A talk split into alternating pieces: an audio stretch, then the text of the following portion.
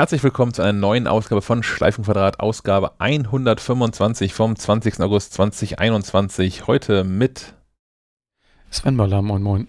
Sophie Böhmer, hi. Dem Stefan Molz aus Bremen. Äh, nur nur weil es schon zur Tradition geworden ist, äh, es, es regnet und man ist froh, im Trockenen zu sitzen hier. Und mir Sebastian Schack, guten Tag. Man erkennt die klimatischen Wetterverhältnisse unter anderem daran, dass Sven heute äh, in einem Pullover da sitzt, genauso wie Stefan und Sophie auch. Im, im Rollkragen wohlgemerkt. Ja, im Dachgeschoss im Rollkragen. Quasi kurz vor Kaminzeit. Ja, ja es ist Winter. Ich habe wirklich gedacht, ob ich hier mal wieder ein Feuer mache. Naja. Oh Mann. Also Sommer ist das nicht. Das stimmt, ja. Nee, das stimmt. Aber Hier ist auch 16 Grad, sagt die Uhr. Das ist irgendwie. das ist zu wenig. Ja, das Doppelte muss es auch nicht sein, aber 10 könnten schon mehr sein, dafür, dass irgendwie so Mitte, Ende August ist. Kommt dann im Oktober.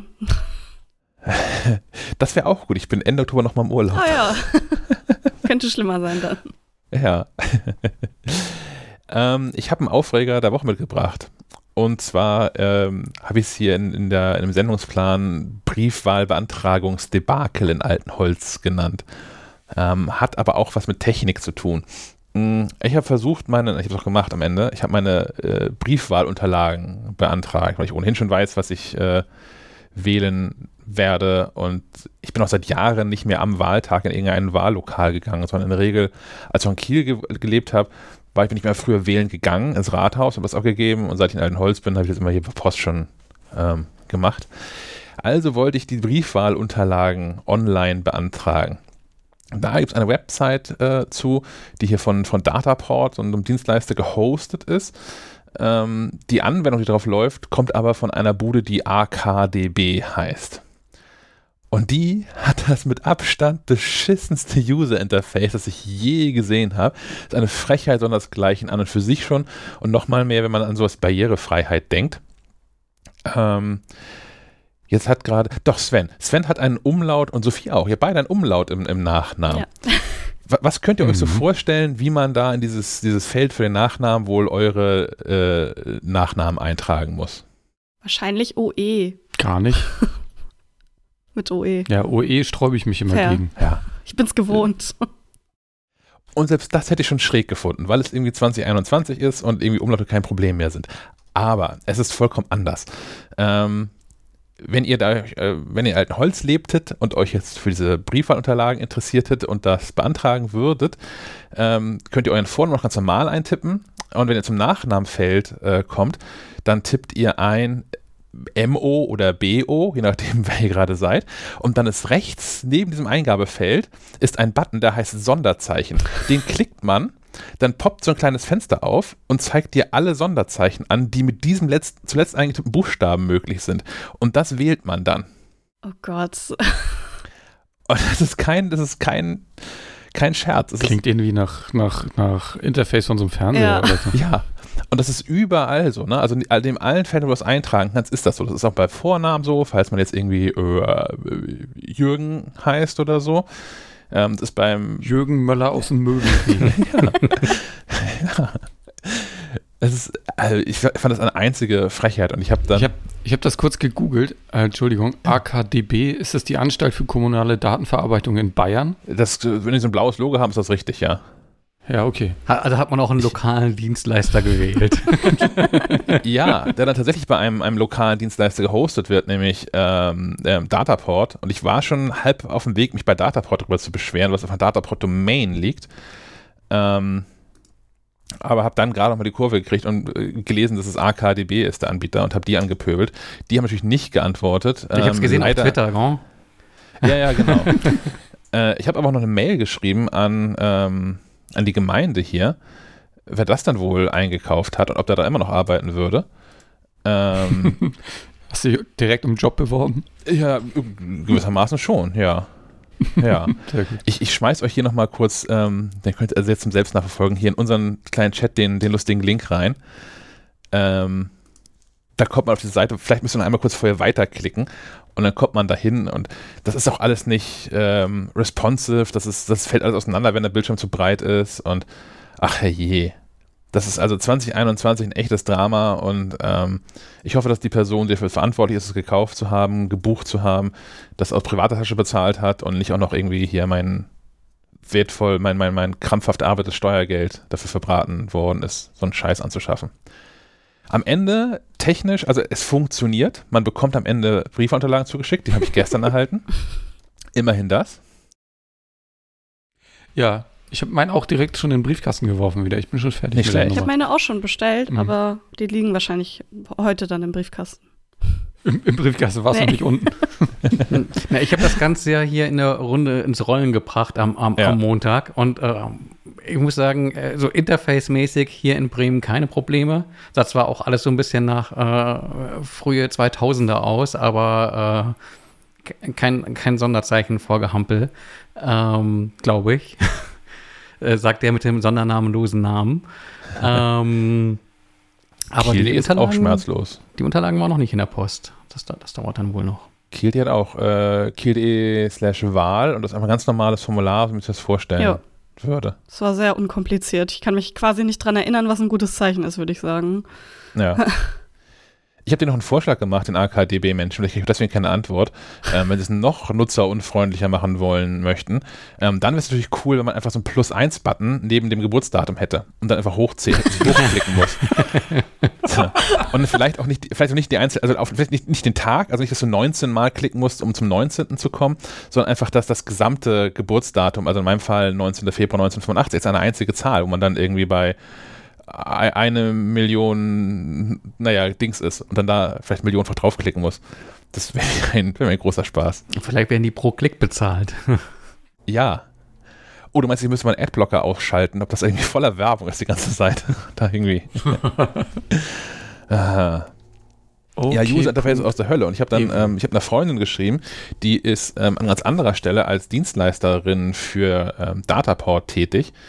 Und ähm, äh, ob die, ob die weiß, ob das ob der Dataport irgendwas mit zu tun hat, ob Dataport da irgendwie so der, der, der Standarddienstleister AKDB äh, eine Auswahl hat, wenn es immer um, wenn immer das um Wahlen geht oder so. Ähm, dem ist wohl nicht so. Aber die wies mich nochmal darauf hin, dass es auch mal extra scheiße ist, so mit Blick auf ähm, Barrierefreiheit. Also es ist nämlich null. Also Menschen, Menschen, die ähm, sich tendenziell sowieso schon vielleicht von der Wahl ausgeschlossen fühlen, weil zum Wahllokal zu kommen, zu gehen, nicht drin ist, ähm, können jetzt nicht mal barrierefrei ihre Wahlunterlagen bestellen. Wahrscheinlich musst du dann irgendwie da anrufen oder einen Fax schicken oder sowas. Das ist, ähm, ja, mein Aufreger. Habe ich genug aufgeregt jetzt? Da, dann, dann übernehme ich. Ich kann auch noch aufregen. Äh, und, zwar vergangene, nein, die Nacht davor wurde ich etwas unsanft äh, samt Frau aus dem Schlaf gerissen, weil nachts um 2.03 Uhr äh, unser HomePod Mini im Schlafzimmer meinte, äh, Deutschlandfunk spielen zu wollen. äh, in beträchtlicher Lautstärke. Äh, Sp spielen die um 12 noch die Hymne eigentlich? gute Frage. Ähm, RSH macht das noch mit dem Schleswig-Holstein-Lied. Ja, genau. Ich, ich fand es etwas äh, merkwürdig, weil ich äh, wür- würde behaupten wollen, dass äh, weder meine Frau noch ich im Schlaf ähm, Hey Siri murmeln. ähm, Ich bin mir da nicht so sicher. ja, genau. Ähm, Guck an. Was spielt denn HomePod jetzt, Stefan? Siri, stopp. Ja, ihr seht, ich habe Siri voll unter Kontrolle. Dinge, die wir nicht Ähm, rausschneiden werden. Ja, das, das, das muss so bleiben. Ähm, ja, keine Ahnung. Ich habe so ein bisschen Recherche betrieben, woran das liegen könnte, aber so die, äh, die, die Fallstrecke, über die man ähm, eigentlich stolpern könnte, ähm, die hatte ich äh, in weiser Voraussicht äh, schon äh, zur Seite gelegt, nämlich, dass man ähm, den Zugriff auf das, den HomePod Mini ja auch erlauben kann an jeden. Also das heißt, wenn jemand dann äh, Spaß an der Freude hätte und ähm, mit AirDrop, ähm, beziehungsweise äh, genau. Airplay? Airplay, ja. Ähm, zugegen ist, könnte er dann einfach äh, des Nächtens ähm, Leute um den Schlaf bringen. Äh, wie gesagt, das in weiser Voraussicht schon äh, umgestellt nur auf diese drei Personen. Ähm, meine Tochter ist, ist, ist gerade nicht äh, im Hause, deswegen äh, schließe ich sie aus. dass sie sich da einen schlechten Scherz erlaubt hat. Eine andere Möglichkeit ist es, dass man äh, ge gegebenenfalls mit Automationen im Haus ein Problem hat. Nämlich, dass man sowas aktiviert hat, wie wenn jemand äh, zu Hause ankommt, spiel Musik. Ähm, was äh, im Zweifelsfall vielleicht auch getriggert werden kann, wenn man irgendeinen Verbindungsabbruch hatte und ähm, das Smartphone das dann quasi die Anwesenheit zu Hause signalisiert, ähm, kurz weg war und dann wieder da und dann denkt die Automation, aha, ich müsste mal. Ähm, aber auch genau das war bei mir nicht der Fall. Also vollkommen rätselhaft, warum dieser HomePod Mini sich nachts um, um kurz nach zwei dazu ja. Besessen vielleicht. ich muss mal so einen Exorzisten bestellen, ja. Erinnert euch noch diese, diese Alexa-Geschichte, wo diese, diese Amazon Echos angefangen haben zu lachen? Oh Gott. Gruselig. Das ist jetzt irgendwie, letztes Jahr, glaube ich, war das. Noch nicht so lange her. Nee, habe ich nicht mitgekriegt. Ja, auch. Also, also offensichtlich kann Alexa irgendwie lachen und lacht dann ohne dass irgendwas passiert. Warum sollte das, die lachen können? Also jetzt mal, jetzt mal wirklich, warum? Naja, also Siri kann auch Witze erzählen, aber über die aber lacht keiner. Lachen. Ja, erstmal das und warum sollte die, die, äh, sollte sie selber über, über ihre eigene Witze lachen? Das ist ja doch. Vielleicht kannst du äh, diesem Alexa-Dings einen Witz erzählen, dann aus Freundlichkeit lacht es dann. Das Mitleid. Das Mitleid, ja. Es, es, gab doch auch schon so Setups, wo Leute ähm, Sprachassistenzen quasi dazu gebracht haben, sich miteinander zu unterhalten. Oh ja. ja, es ist, äh, ist alles noch nicht fertig. Ja, zu dem, zu dem Thema habe ich auch, habe ich auch eine, habe ich auch einen Aufreger. Äh, nämlich eine sich selbst aktivierende Soundbar, die mir zwischen Serien quatscht. Während, ja, es, ist, es ist wirklich, wirklich nervig. Also ich habe äh, von, von Hamann und Cardon so eine ähm, Soundbar, die heißt äh, Citation Multibeam 700. Äh, Im nächsten Heft ist da auch ein Test von drin. Und äh, ja, die, die hat äh, den Google Assistant mit drin, was ja an sich erstmal nett klingt.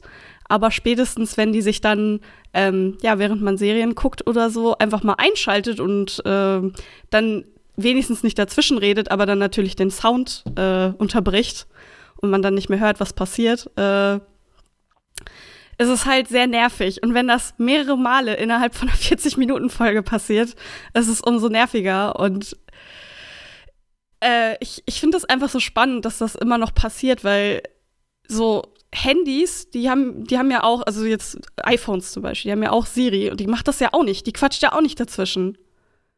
Wieso, wieso passiert das, das, noch? Ich finde es auch irritierend. Ich habe das hier auch in mehreren ähm, von diesen, diesen smarten Lautsprechern gehabt, die ich hier mal getestet habe. Ähm, was ich irritierend finde, es muss doch ein leichtes sein. Äh, ich komme noch mal rein. Die Dinger sind ja smart.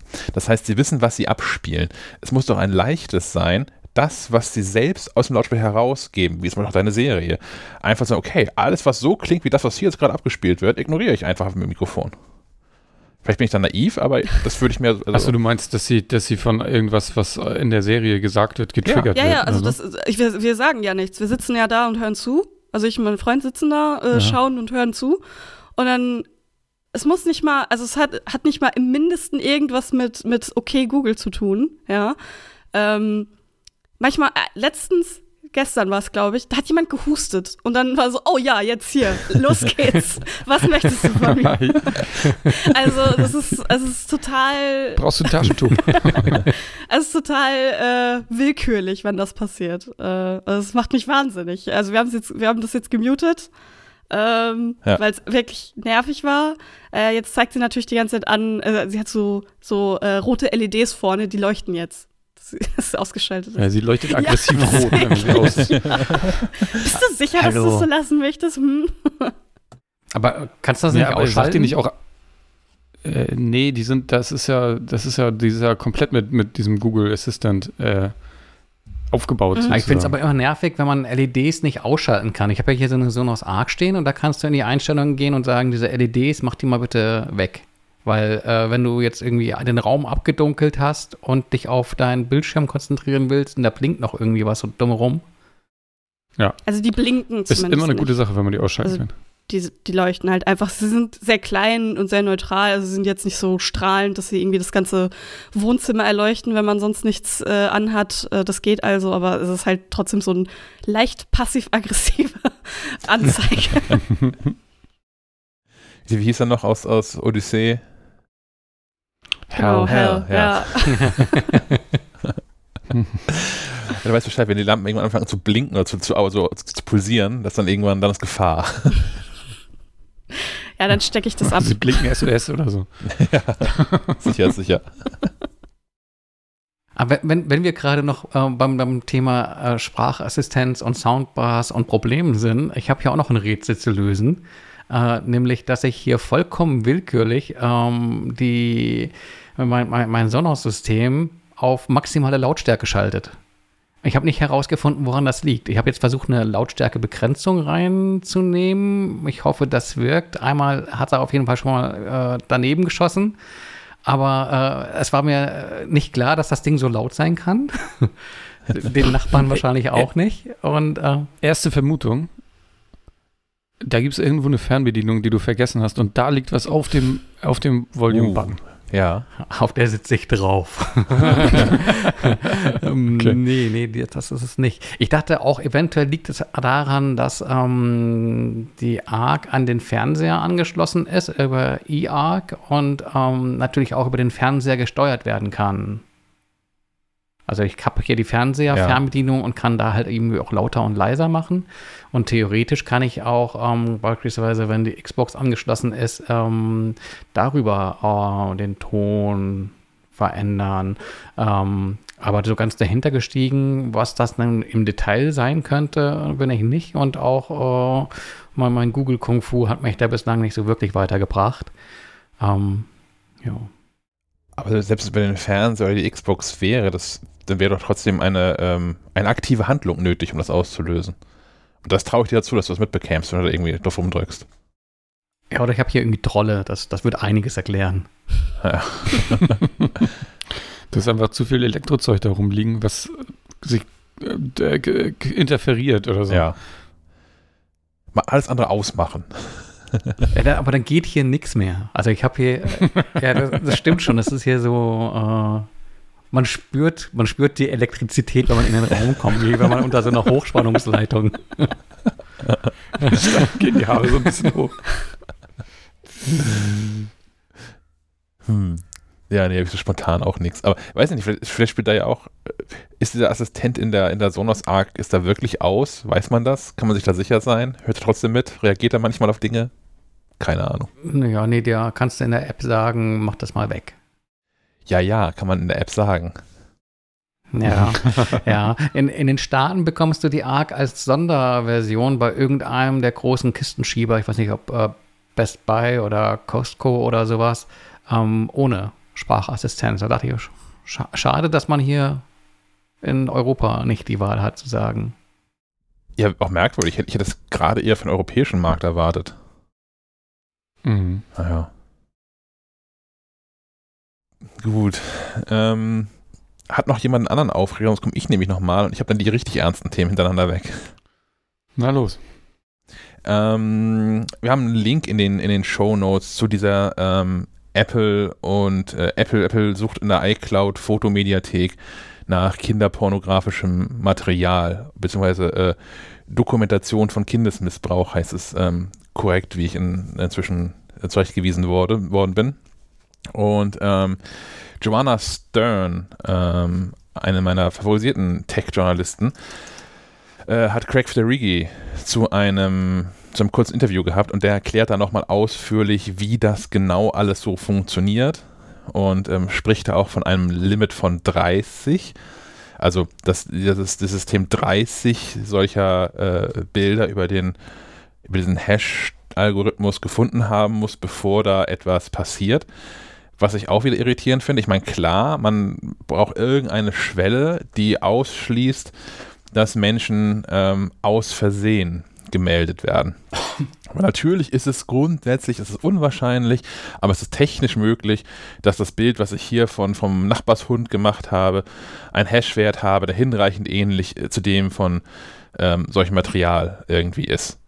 Und ähm, dass man dann so, so, einen Schwellenwert braucht, ist mir irgendwie klar. 30 erscheint mir irgendwie viel, aber ich bin dann auch nicht Statistiker genug, um das beurteilen zu können, ehrlicherweise. Ähm, aber ja, jedenfalls äh, erklärt er das da einmal ganz ausführlich. Ähm, ich habe noch zwei weitere Ergänzungen dazu. Es gibt in der aktuellen Folge von Logbuch Netzpolitik eine ganz spannende Diskussion darum, wo sich tatsächlich äh, Tim Pritloff und Linus Neumann auch mal nicht so richtig ähm, einig sind. Und ähm, gerade Tim Pritloff führt nochmal einen Punkt an, den wir hier so noch gar nicht bedacht haben, sondern so rein aus der Apple-Perspektive tatsächlich mal gedacht, im Sinne von, ähm, wenn ich jetzt Apple wäre und wenn ich so einen Foto-Cloud-Dienst betreiben würde und ich mitbekäme, dass Menschen dort ähm, Bilder speichern, die Kindesmissbrauch dokumentieren, würde ich dann nicht was dagegen machen wollen? Ist das vielleicht nicht meine ethisch-moralische Verpflichtung, da was gegen zu machen? Und dann wiederum hat Apple da natürlich einen Weg gewählt, der ähm, minimal invasiv ist, was Privatsphäre anbelangt. Ist auch ein Standpunkt, den ich irgendwie gut fand. Ich bin weiterhin unentschlossen, was ich eigentlich will und bin auch irgendwie ganz froh, dass es für uns in Europa und Deutschland gerade eher ein, äh, ein akademisches Problem ist, was Apple davor hat. Inwiefern ähm, akademisch? Das ist erst, das wird nur in den USA eingeführt erstmal. Okay, okay.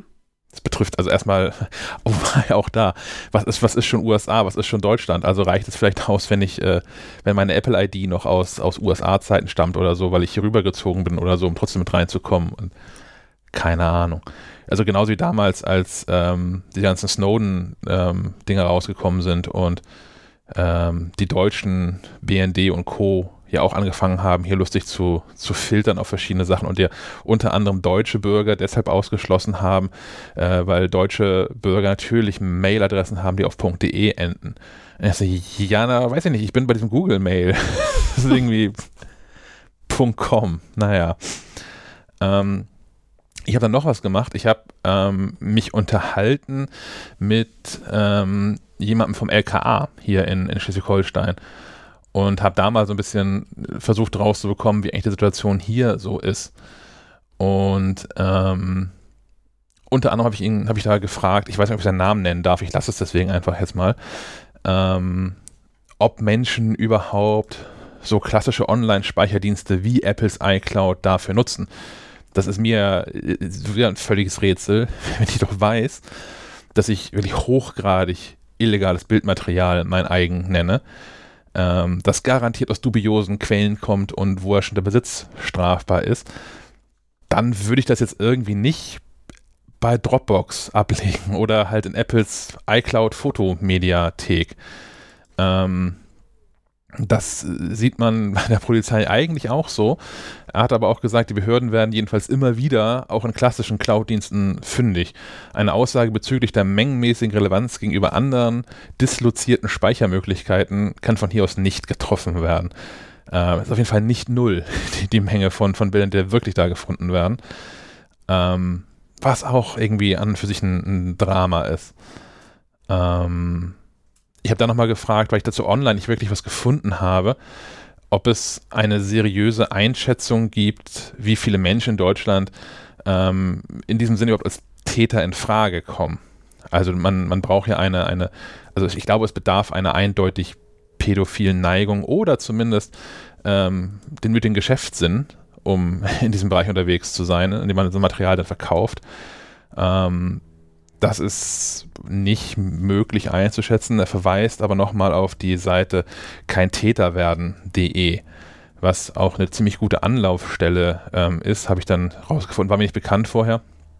Eine Anlaufstelle ist für Menschen, ähm, die an sich pädophile Neigungen feststellen, wofür die meisten Menschen erstmal gar nichts können. Und das ist eine Anlaufstelle für Menschen, die halt ähm, kein Täter werden wollen, was ich schon mal interessant finde. Gut, dass es so ein Angebot ähm, gibt. Ich habe dann ähm, noch zwei Fragen, zu der es überhaupt eine, eine sinnvolle Antwort geben konnte. Die eine ist nämlich, ähm, dass für mich ja irgendwie so, oder für uns ja auch die Vermutung nahe liegt, dass ähm, auf diese Weise nicht unbedingt Produzentinnen solchen Materials geschnappt werden, sondern halt Menschen, die erstens ähm, so, so, ein Material erstanden haben oder es untergeschoben worden ist, das kann ja auch immer mal wieder passieren, ähm, die jedenfalls häufig nicht die Quelle solchen Materials sind. Und dazu gab es nochmal die Antwort, dass das Primärziel ähm, natürlich der Erkenntnisgewinn über Täter und vielmehr auch Opfer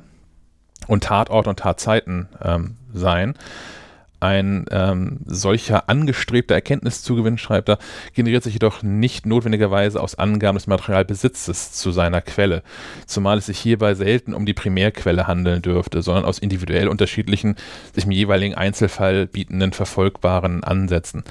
Ähm, heißt im Klartext, glaube ich auch, ja, darüber findet man dann Leute, die dieses Material besitzen und es ist sicherlich auch, die, die können dann irgendwie ihrer Strafe zugeführt werden, weil, wie gesagt, der Besitz schon strafbar ist. Ähm, man darf dabei aber nicht erwarten, dass das irgendwie dabei hilft, äh, Täter oder Opfer ähm, ausfindig zu machen.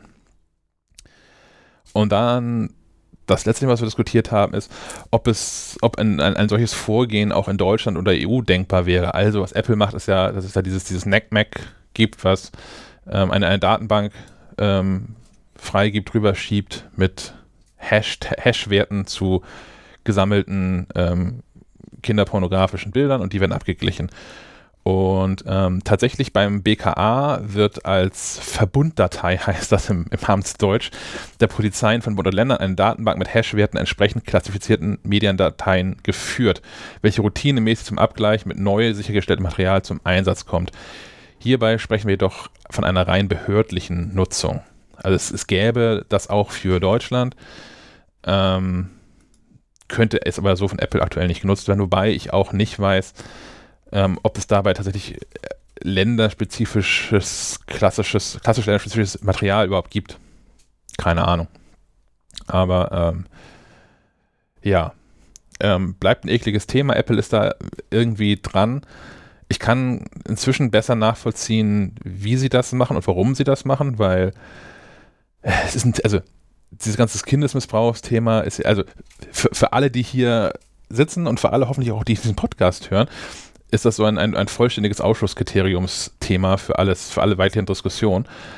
Aber wenn man mal anfängt dazu auch nur so eine Oberfläche zu googeln, was es so an Informationen gibt, das hat keinen Spaß gemacht. Das war kein schöner Nachmittag, den ich da hatte.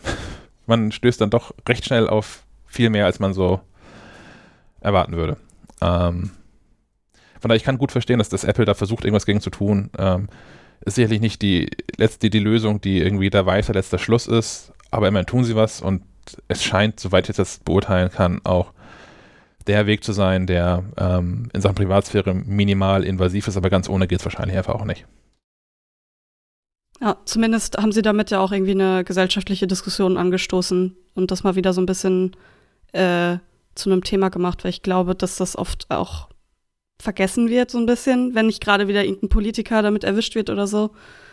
Äh, ja. Aber es bleibt ja ein super relevantes Thema und man muss, also man muss da halt was gegen tun. Deswegen finde ich das eigentlich auch ganz gut, erstmal grundsätzlich, dass sich auch so ein großes Unternehmen wie Apple solchen Problemen annimmt, weil sie ja auch eine Verantwortung tragen mit ihren Diensten, die sie so bereitstellen, wo man sowas halt speichern kann.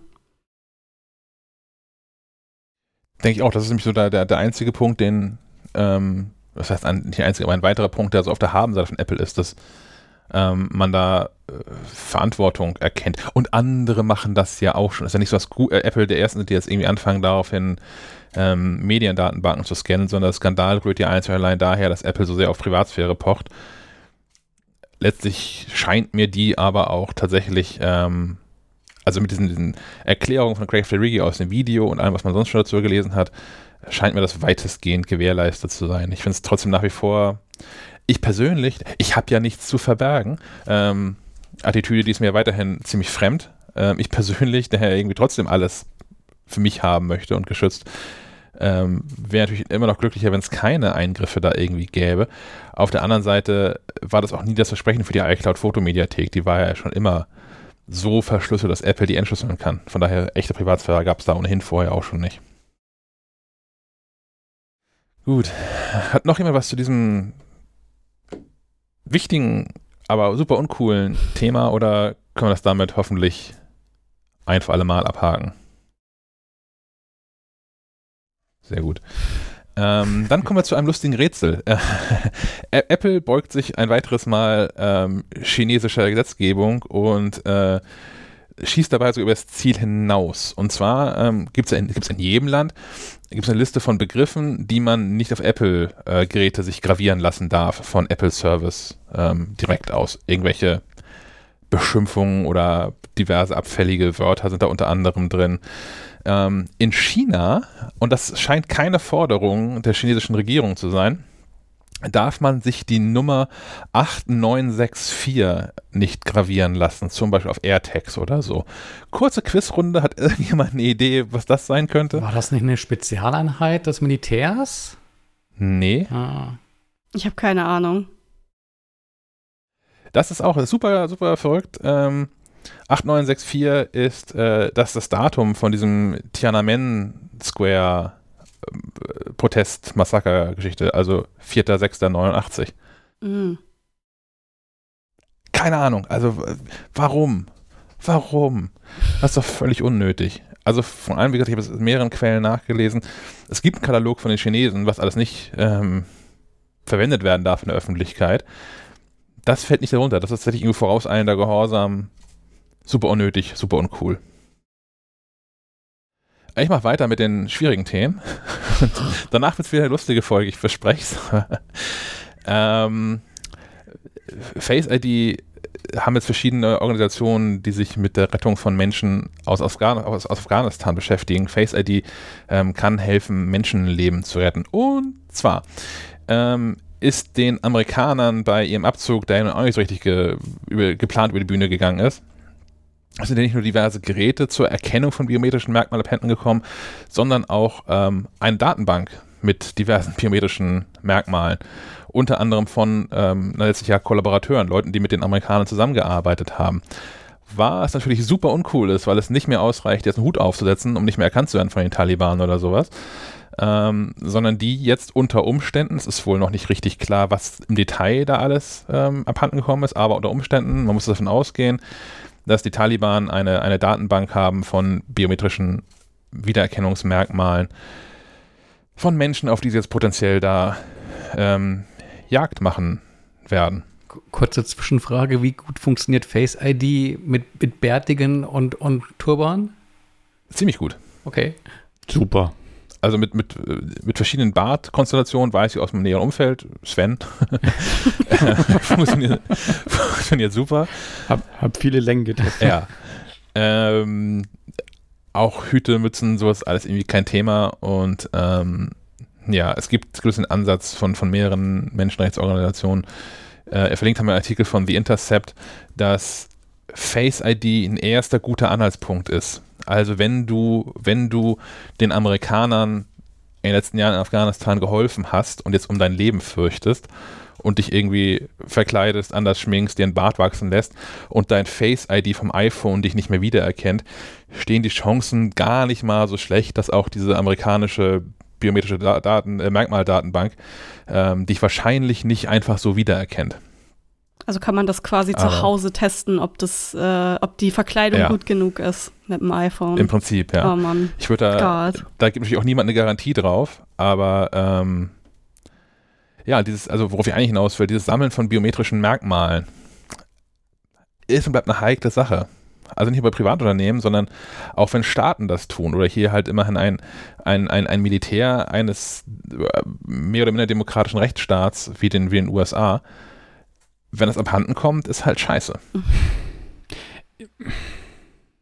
Ja, ich kenne die Hintergründe nicht, weiß, aber wenn man das hört, dass dem Militär irgendwie wichtige Daten abhanden kommen, dann fasst man sich an den Kopf. Ja, zumal das auch nochmal, ich, das auch nochmal ein, ein, ein Argument dafür ist, ein weiterer Beleg eher dafür ist, dass dieser Abzug der Amerikaner da ähm, alles andere als geplant und, und ähm, sinnvoll verstanden geht. Übrigens heißen diese, diese Geräte, die abhanden gekommen sind, heißen Hide, also wie Verstecken, aber Doppel-I, für Handheld Interagency Identity Detection Equipment. Yay. Ja. Ja, griffiger Name. Militär und Abkürzung, das ist auch mal ein eigenes Thema. Wir haben dazu mal einen Podcast, einfach alle militärischen Abkürzungen erklärt. Honk. Was war das wohl? War das nicht auch eine Abkürzung? Er weiß es nicht.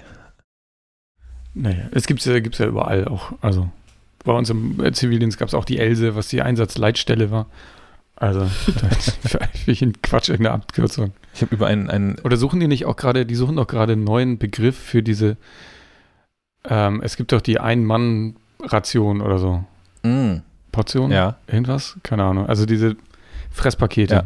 Und da suchen die jetzt auch einen neuen Namen für, weil Der Gender Naja, gleich da ist. ich habe es nur am Rande mit. Ja, genau. Nennen Oh wir es doch einfach Fraß. ich ich glaube, der, der Vorschlag wurde auch schon gemacht. Gut, ähm, kommen wir dringend zu den seichteren Themen des, des Lebens. Ähm, Neues aus Cupertino. Angeblich findet die iPhone-Präsentation am 14.09. statt. Passt das in unseren Plan, Sven?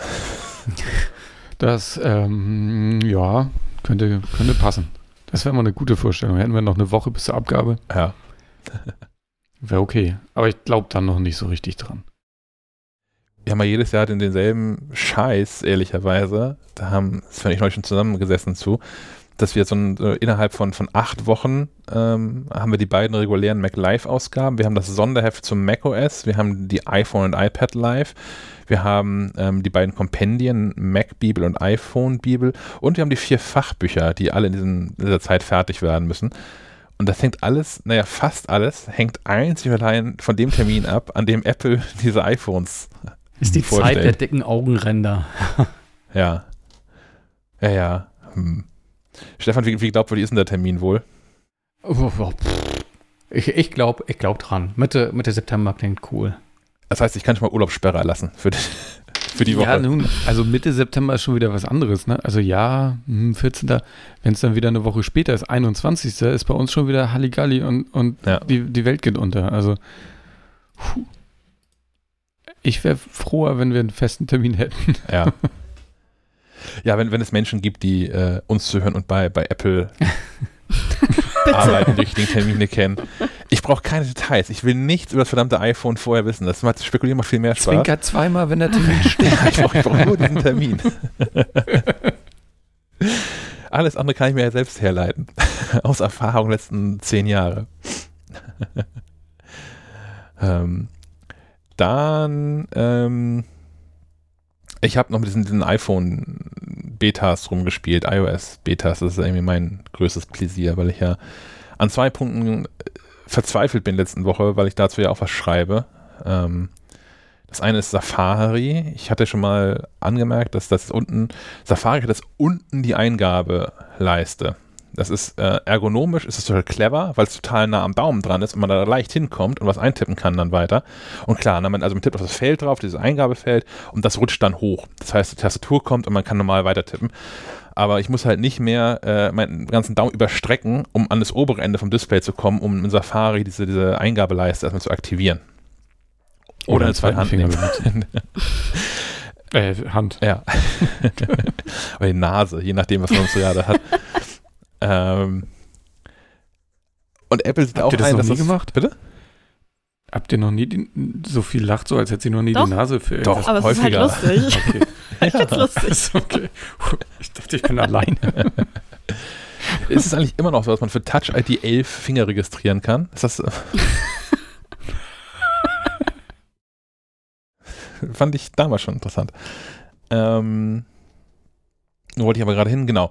Ähm, Apple hat ja auch erkannt, dass das noch nicht das Gold, wie gesagt, das, Gelbe vom Eis, was sie da gemacht haben, und hat da letzten Beta-Version viel rumgedoktort und hat jetzt schon mal den halben Salto rückwärts gemacht, nämlich dass es jetzt eine Einstellung ähm, ist in den Safari-Einstellungen, ob man diese Leiste unten oder oben haben möchte. Was ich super merkwürdig finde, weil ich, es gibt nicht so viele Stellen in Apple-Software, wo man das grundlegende User-Interface verändern kann. Das ist eigentlich eine Sache, wo Apple ja sagt, wir wissen, wie das geht, so das auszusehen. Mhm. Mhm.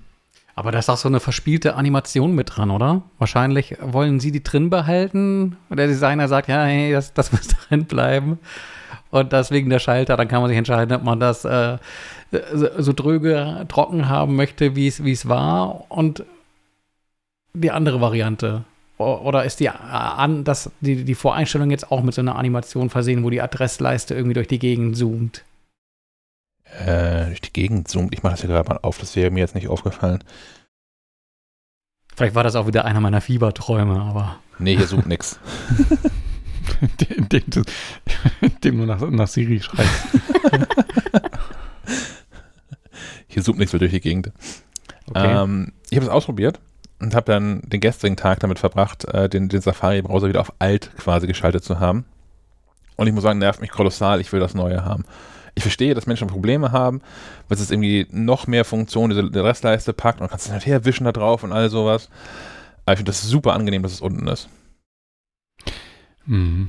Ich nutze ähm, die, iOS, die iPad OS Beta nur auf dem iPad. Hm. Auf dem iPhone traue ich mich nicht. Und aber dann nervt mich Safari auch irgendwie. Ich finde das überhaupt nicht schön, wie die das mit den Tabs gelöst haben. Und nee.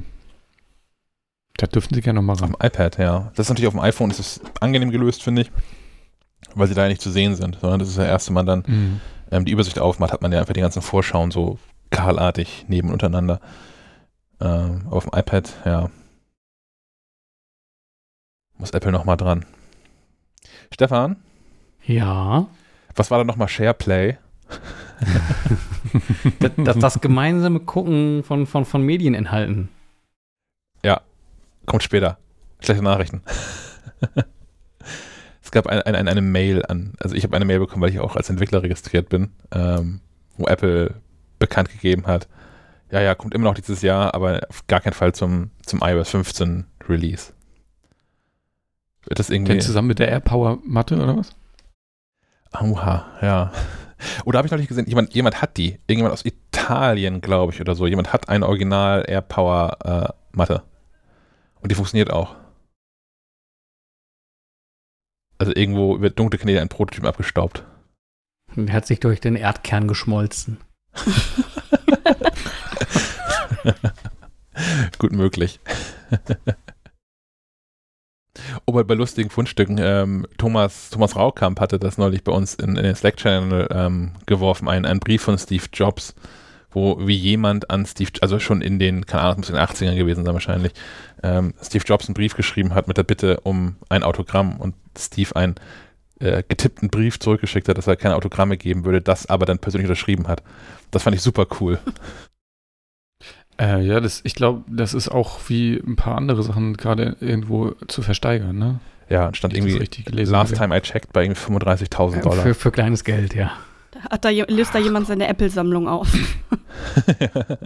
genau, der Steve-Brief, die, die AirPower-Matte.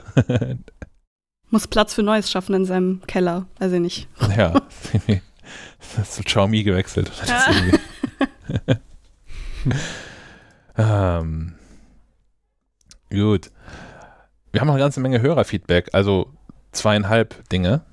Mm, Zum einen, und da würde mich natürlich eure Meinung auch mal interessieren, haben wir Sascha und Sascha hat ähm, geschrieben, Hallo Schleifen, hallo liebe Schleifenquadrat-Team, interessanterweise mit, mit zwei Emojis. Es gibt ein, ein Schleifen- und ein Quadrat-Emoji. Äh, ich habe das erst nicht verstanden, ich muss das dreimal lesen, aber fand ich ganz cool. hallo liebe Schleifenquadrat-Team. Glyphe für eigentlich? Bitte? Naja. Da gibt es auch eigentlich eine Glyphe für. Ja, Hm. aber das ist quasi ein Bilderrätsel mit eingebaut. Ja, super. Mein Feedback zum iPhone 13. Es soll ja angeblich eine Bokeh-Funktion für Videos kommen. Das wäre schon ziemlich cool und definitiv ein Kaufargument, zumindest für mich. Liebe Grüße und ein schönes Wochenende, Sascha. Wie ist denn das bei euch so und, und Videos und sowas und Fotografie und wartet ihr da auf sehnsüchtig auf neue technische Errungenschaften und Funktionen bei den neuen iPhones? Haben wir da nicht letzte Woche schon drüber gesprochen? Also, dass ich mir auf jeden Fall ein Teleobjektiv wünsche. Mehr, mehr brauchbare Pixel ja. war, war ein Thema. Und, und LIDAR fürs normale iPhone. Aber diese, diese Bokeh-Funktion bei Videos? Ja, ist ja nicht so verkehrt, weil im Prinzip haben wir das ja jetzt hier in diesem parallel zum Podcast laufenden Videocall auch, dass da eine ähm, Software den Hintergrund weich zeichnet. Das ist ja im Prinzip der gleiche Effekt, den du auch äh, über einen Bokeh erreichst, dass du mit entsprechender Optik zau zaubern kannst für, für mehr oder weniger Geld. eher mehr. Ja, wobei ich glaube, das ist nicht der, die, die Qualitätsstufe, die Apple in, in so Videos haben wollen würde, die wir jetzt hier am Beispiel sehen. Und genau, ich kann mir vorstellen, deswegen, dass gerade. Es ist ja sinnvoll, wenn Apple das quasi hardware-seitig bzw. in verbesserter Software implementiert, damit man nicht mehr auf diese Lösung zugreifen muss, die einem Zoom und äh, Code zur Verfügung ja, aber ich glaube, so ein, so ein, so ein, so ein Porträtfunktion auf so ein äh, 4K 120 Frame Video, da rechnet er so ein bisschen länger dran. Ja, ne? gut, das wird er ja. Ich, ich gehe ja mal von aus, dass die Hauptfunktion tatsächlich die ist, dass du das dann auch in ähm, Video-Calls benutzt. Und da brauchst du ja kein 120 FPS-Video in 4K, weil jetzt hier beispielsweise im Google Meet laufen, glaube ich, maximal 720p rein. Und äh, ich vermute auch mal eher mit 30 als mit 60 FPS. Ähm, Achso, hat, hatte äh, Sascha das geschrieben, dass es für. Das, nein, das weiß ich nicht, aber das ist ja, das wäre okay. für mich der naheliegendste Fall. Sophie? Ich habe das, äh, hm. äh, ich habe bis eben Bouquet noch nie gehört, also äh, wollte ich eigentlich auch fragen, was das ist. Und dann Schärfentiefe, also dass du quasi ah. den, dass du den Vordergrund gegenüber dem Hintergrund freistellst ähm, durch veränderte Schärfe. Du selbst bist jetzt, wie du auch in dem Video hier im Google Meet bist, vorne scharf und dein Hintergrund ist, ist unscharf. Verstehe, verstehe. Ja, ich habe den das sieht Begriff immer ein bisschen teurer aus. ja, fair. Ähm, ist, ist, das nicht, Stefan, ist das nicht japanisch sogar? Könnte gut der sein. Ursprung ja. ist der, der, der Namens, der Wortursprung ist, kommt aus dem Japanischen. Äh, ja, und ja. ansonsten, äh, ich habe ich hab keine, keine hohen Ansprüche, muss ich, muss ich gestehen, weil ich jetzt nicht die, die große äh, Videodreherin oder äh, Fotografin bin. Ich, ich, ich freue mich einfach immer über alles Neue, was so, was so kommt. Ist, ich, ich, bin, ich bin leicht zufriedenzustellen bei sowas. Ich, ich, vermute mal, ich meine, es wird ja wieder ein neuer Prozessor irgendwie drin stecken. Der wird noch mehr Leistung haben. Und Apple steht jetzt ein bisschen unter dem Druck, die Leistung, die in dem Gerät steckt, auch sinnvoll äh, zu, zu, zu nutzen. Und beim Fotografieren oder Filmen wird ein Großteil ähm, der, der Hardware-Power einfach äh, brach liegen. Und warum dann nicht äh, an der Stelle ansetzen mit äh, irgendwelchen Machine Learning-Algorithmen, äh, die dann im Hintergrund lustig Dinge berechnen und dir halt eben, äh, ohne dass du in teure Optik investieren musst, irgendein schönes Bouquet machen. Vielleicht dann auch einstellbar. Da kann man hm. ja viele Dinge mitmachen. Ja, nehmen, oh, nehmen ja. würde ich es auch, das drauf warten tue ich nicht. Ja, also meine, meine Kamera würde ich dann auch noch nicht wegschmeißen. Hm. Nächstes Thema. Erinnert ihr euch noch an Thomas aus der letzten Woche? Thomas ähm, hatte sich. Der, der im Urlaub war, ne? der hatte, genau. Der hatte sich gemeldet, weil er verzweifelt versucht hat, sich mit einem WLAN zu verbinden. Ähm, in dem Passwort waren aber Euro-Zeichen und das wurde nicht akzeptiert, wenn er das eingetippt hat. Ähm, ich habe ja nur gesagt, ja? ja? Ich wollte, ich wollte übernehmen, weil ich hier den Knopf drücken muss, hier in, in, in neuer Besetzung bei der Aufnahme. Zum Einspielen. Der, der André aus Hamburg hatte sich gemeldet zu dem Problem. Ich, ich hoffe, du meinst, du meinst äh, das Hörerfeedback hier an dieser Stelle. Ich versichere, äh, versichere ja, mich ja. lieber einmal zurück. Ich werde einfach auf den Knopf drücken und dann hören wir uns Drück an, was, was, was André zu sagen hat. Endlich kann ich den Knopf drücken. Seit, seit 50 Minuten sitze ich hier voller Anspannung. Jetzt mein großer Einsatz. Trommelwirbel. André aus Hamburg. Los geht's. Hallo, liebes Schleifenquadrat-Team. Hier ist der André aus Hamburg. Und ich kenne tatsächlich euer Sonderzeichen, Passwort, Mac-Problem. Ich habe dasselbe nämlich in der Buchhaltungssoftware meiner Firma, beziehungsweise in der Firma, in der ich arbeite. Die akzeptiert nämlich auch keine Sonderzeichen, wenn sie mit einem Mac geschrieben wurden. Leider ähm, verlangt die Sicherheits eine, der Sicherheitsstandard aber, dass man Sonderzeichen im Passwort verwendet. Deswegen verwende ich jetzt einen Windows-Rechner. Äh, ich konnte das nie ganz auflösen, woher das kommt. Das liegt meiner Meinung nach an einer unsauber implementierten Unicode-Tabelle für Sonderzeichen auf Seiten des empfangenden Gerätes. Das würde auch erklären, warum Sebastian den Fehler nicht nachstellen kann, weil sein Router bzw. die Firmware hat vermutlich eine sauber implementierte Unicode-Tabelle und dann hat man das Problem nicht. Aber der Mac scheint die Sonderzeichen anders äh, zu übermitteln, als das ein Windows-Rechner tut. Und wenn das dann firmware-seitig auf der Empfängerseite nicht sauber übersetzt bzw. eingegeben wird, dann funktioniert das leider nicht. Würde mich freuen, wenn ihr die korrekte äh, und richtige Lösung des Ganzen noch rausfindet. Ich habe es damals leider nicht geschafft. Ansonsten macht weiter so. Ich höre euch immer super gerne. Vielen Dank. Tschüss. Vielen Dank, André. Ähm, der Thomas hat dazu sich auch nochmal gemeldet und hat nochmal ein Video geschick, geschickt, das habe ich jetzt hier nicht mit ähm, verlinkt, ähm, wo das nochmal zeigt, dass er tatsächlich äh, mit der richtigen Tastenkombination Option E versucht, ein Euro-Symbol zu tippen und in dem Passworteingabefeld tut sich auch nicht mal was. Also nicht, nicht mal so, dass da was anderes passiert, sondern es, da poppt nicht mal so ein, so ein Sternchen auf oder so. Aber das war denn schon in der, also in den Systemen äh, ja, im normalen. Also in, in, in dem Video, was er da gezeigt hat, ist das ein, so ein Systemdialog, ja. Okay. Äh, vielleicht könnte man das noch irgendwo herkopieren oder so? Ja, also es ist eine Idee. Ich habe das Problem, wie gesagt, ich kann es hier nicht nachstellen. Bei mir mit der, mit der Fritzbox geht das hier einfach.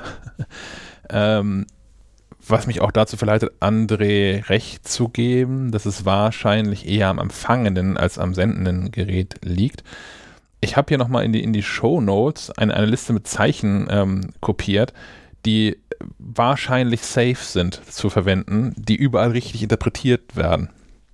Egal, auch wie alt Geräte irgendwo sind. Es ist natürlich irgendwie die Ziffern 0 bis 9, das Alphabet in klein und groß und dann ähm, Ausrufezeichen, Ad-Zeichen, Raute, Dollar, Prozent, Circumflex, das Kaufmensch und Sternchen, Klammer auf, Klammer zu, Fragezeichen, Spitze, Klammer auf, Klammer zu, Anführungszeichen, Doppelpunkt, Semikolon und ähm, wie heißen die anderen? Die Tüdelchen oben? Die ein einfachen? Die auf jeden Fall. Aber ja, schräge ja. Sache, war mir, war mir vorher nicht bewusst, dass das irgendwie ein Problem ist. Vor allem heutzutage noch.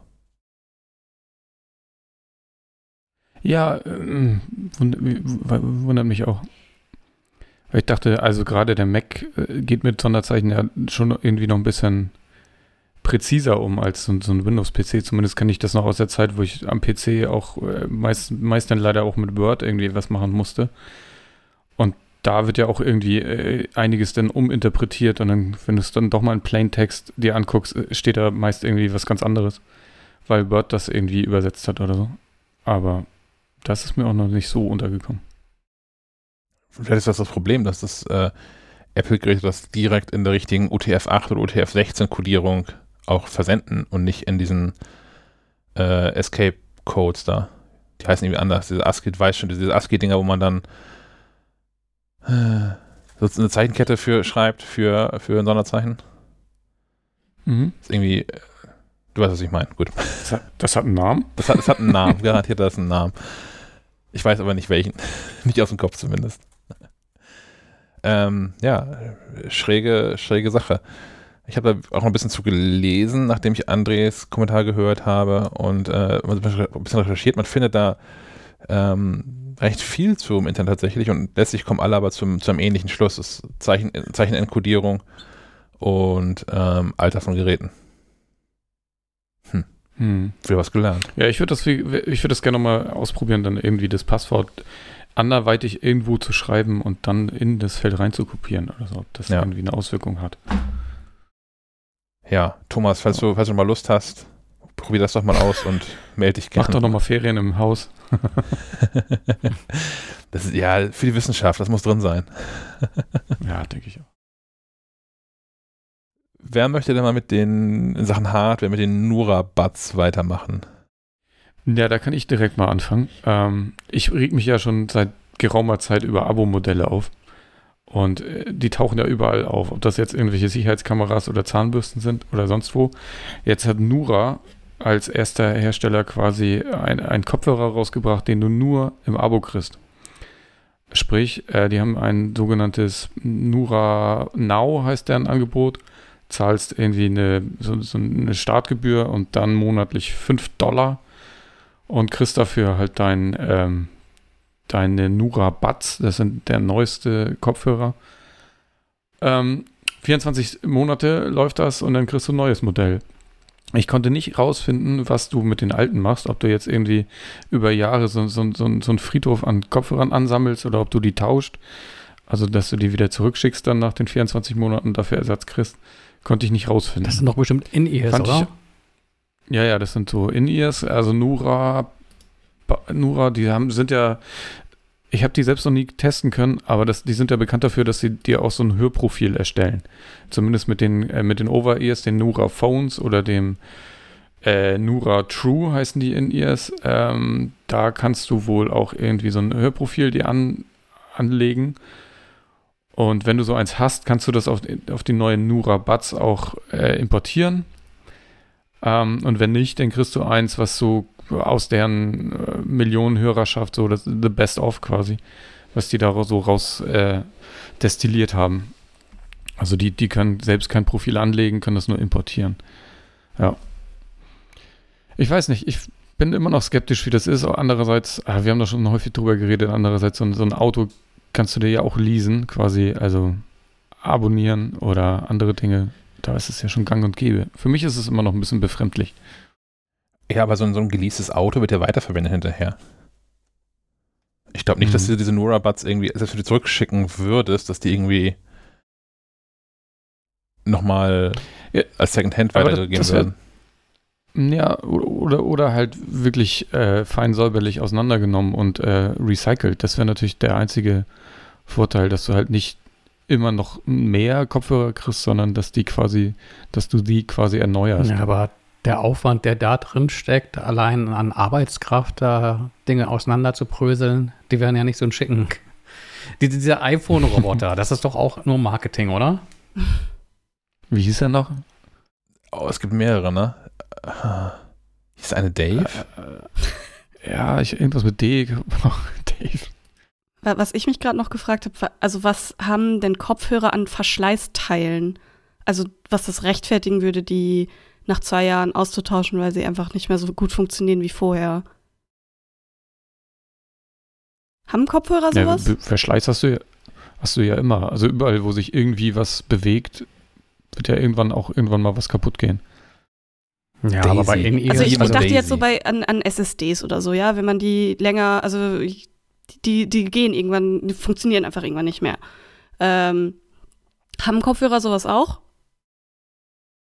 Ja, theoretisch, ne? Das ist die spannende Frage, wie lange das dauert und je nach Nutzung, weil grundsätzlich sind ja bewegliche Teile drin und die werden ja irgendwann, die leihen ja irgendwann aus. Andererseits habe ich hier hochwertige Kopfhörer von, von Sennheiser, die jetzt bestimmt zehn Jahre alt sind, die klingen immer noch super. Ich weiß nicht, ist es ist zwei Jahre die Halbwertszeit von Kopfhörern heutzutage? ich glaube, der einzige Grund, warum du nach zwei Jahren neue bekommst, ist, um dich im Abo zu halten, weil du auch was Neues kriegst. Warum sollst du Ewigkeiten äh, Geld zahlen für ein Produkt, das du ansonsten viel, viel günstiger beim Einmalkauf äh, dir in die Ohren stecken könntest oder ins Regal legen? Hm. Ja, ja, Mhm. das an sich stimmt das klar, aber dann denke ich mir halt so, äh, also das ist halt nicht besonders nachhaltig als Modell so und Glaube ich auch nicht. Äh, finde ich irgendwie auch einfach total unüberlegt, sowas zu machen. Also das ist ja dann wirklich einfach nur, um irgendwie Leuten das, das, das Geld aus dem Rücken zu leiern. Aber wirklich einen Mehrwert hat es ja nicht, außer dass du, ja, okay, weiterhin Geld bezahlst und neue Kopfhörer kriegst, aber es ist halt. Also, Ja. ich sehe den Sinn Den- irgendwie nicht so richtig da drin. Die sind ja nicht die Heilsarmee. Natürlich geht es ums Geld verdienen. Ja, und wenn aber. du den Einstiegspreis so niedrig hältst und Leute denken, oh, 5 fünf, fünf Dollar im Monat für einen Kopfhörer, das kann ich mir leisten. Äh, wenn sonst der Preis irgendwie 200 Euro wären oder sowas und dann sagst du vielleicht auch, ja, äh, muss das Ja, sein, aber- passt gerade nicht. Auf der anderen Seite sind halt auch dann sind auch 60 Dollar im Jahr, sind 120 Dollar über diese über diese zwei Jahre hinweg. Da kriegst du halt auch was Vernünftiges für, was länger als zwei Jahre hält. Aber du musst es halt auf einen Schlag bezahlen. Naja, also du kannst ja Sachen auch auf, auf Rechnungen kaufen oder, äh, wie heißt das? Ratenzahlung. Sowas gibt's ja. Rate. Also das ist ja jetzt nicht Mhm. total äh, neu, das Konzept, dass man Sachen nicht sofort auf einen Schlag alles bezahlen muss, um sie besitzen zu dürfen. Und äh, Ja, wobei, ich glaube, ja, ja, Ratenkauf ist ja noch, da profitieren ja noch andere wieder von. Aber in diesem Fall bei Nura würdest du dich ja quasi an die binden. Die hätten irgendwie ein sicheres ein äh, Einkommen ein- und, und Im besten Fall vergisst du einfach, dass du dieses Abo hast und zahlst halt. Also das, da, da, das ist häufig so, oder? Deine, deine Erben Also- haben dann noch irgendwie zehn Nura-Phone-Abos an den Hacken. Ist irgendwie so, ich, ich weiß nicht, Ratenkauf, ja, ist ja auch, äh, da kann man sich ja auch ganz schön, glaube ich, mit verzocken, wenn man jetzt nicht so sein, sein, sein Geld im, im Blick hat und immer nur irgendwie für 0% Finanzierung so Dinge sich anschafft. Ähm, nur das endet halt irgendwann und dieses Ding endet halt nicht, wenn du es nicht aktiv kündigst. Und äh, ich weiß halt nicht, ob wir nicht, ob wir nicht doch auch langsam in so eine, so eine Abo-Welt äh, reinrutschen, wo halt, wo man halt alles abonniert, quasi. Alles, was man nutzen will, man zahlt quasi die, die Nutzung. Wäre das wünschenswert? Gucken. Hm. Hm. Ja, lass uns das mal gedanklich auf das iPhone übertragen. Da gibt es das ja schon in den USA, dass du quasi ähm, ne, ein Abo hast, wo du dann jährlich auf das äh, neueste Modell wechseln kannst. Das geht ja in die Richtung. Mhm. Gibt es hier quasi indirekt mit Mobil- mit Mobilfunkprovider. Ne? Das ist zwar ein zweijähriger Zyklus, aber ähm, da hat man so, so ein Telefon in der Regel auch rechtzeitig abbezahlt, um einfach am teuren Tarif zu bleiben, wo das neue Telefon dann mit drin ist. Und man dann in der Regel so die, die, ähm, den initialen Kaufpreis, eine initial, die initiale hohe Rate für das neue Telefon damit decken kann, das alte Telefon zu verkaufen. Ähm, ja, Ja, also Finde ich aber befremdlich irgendwie. Also ich, bei, gerade bei solchen Dingen äh, wünsche ich mir Besitz, weil irgendwie so ein, so ein Smartphone ist schon irgendwie wichtig im Leben und auch sehr privat und da möchte ich selbst drüber entscheiden, äh, wie lange ich das äh, besitze, was ich dann, äh, wenn ich es nicht mehr haben will, damit anstellen mag und bin da wesentlich flexibler, als wenn ich in irgendeinem Abo, äh, im Abo drin bin. Und also was ich, was ich auch finde, gerade bei iPhones finde finde ich so auch so befremdlich, weil sie ja eigentlich auch darauf angelegt sind, also dadurch, dass auch ältere Modelle immer noch äh, geupdatet werden, dass man sie lange behält. Äh, dass Apple ja auch so ein bisschen darauf anlegt, dass man die Geräte lange behält. Ähm, das ist so, ich finde es irgendwie so einen spannenden Widerspruch, dass sie einerseits sagen, ja, hier äh, tausch jedes Jahr dein, dein neues Gerät aus und andererseits, aber du kannst es auch für immer behalten.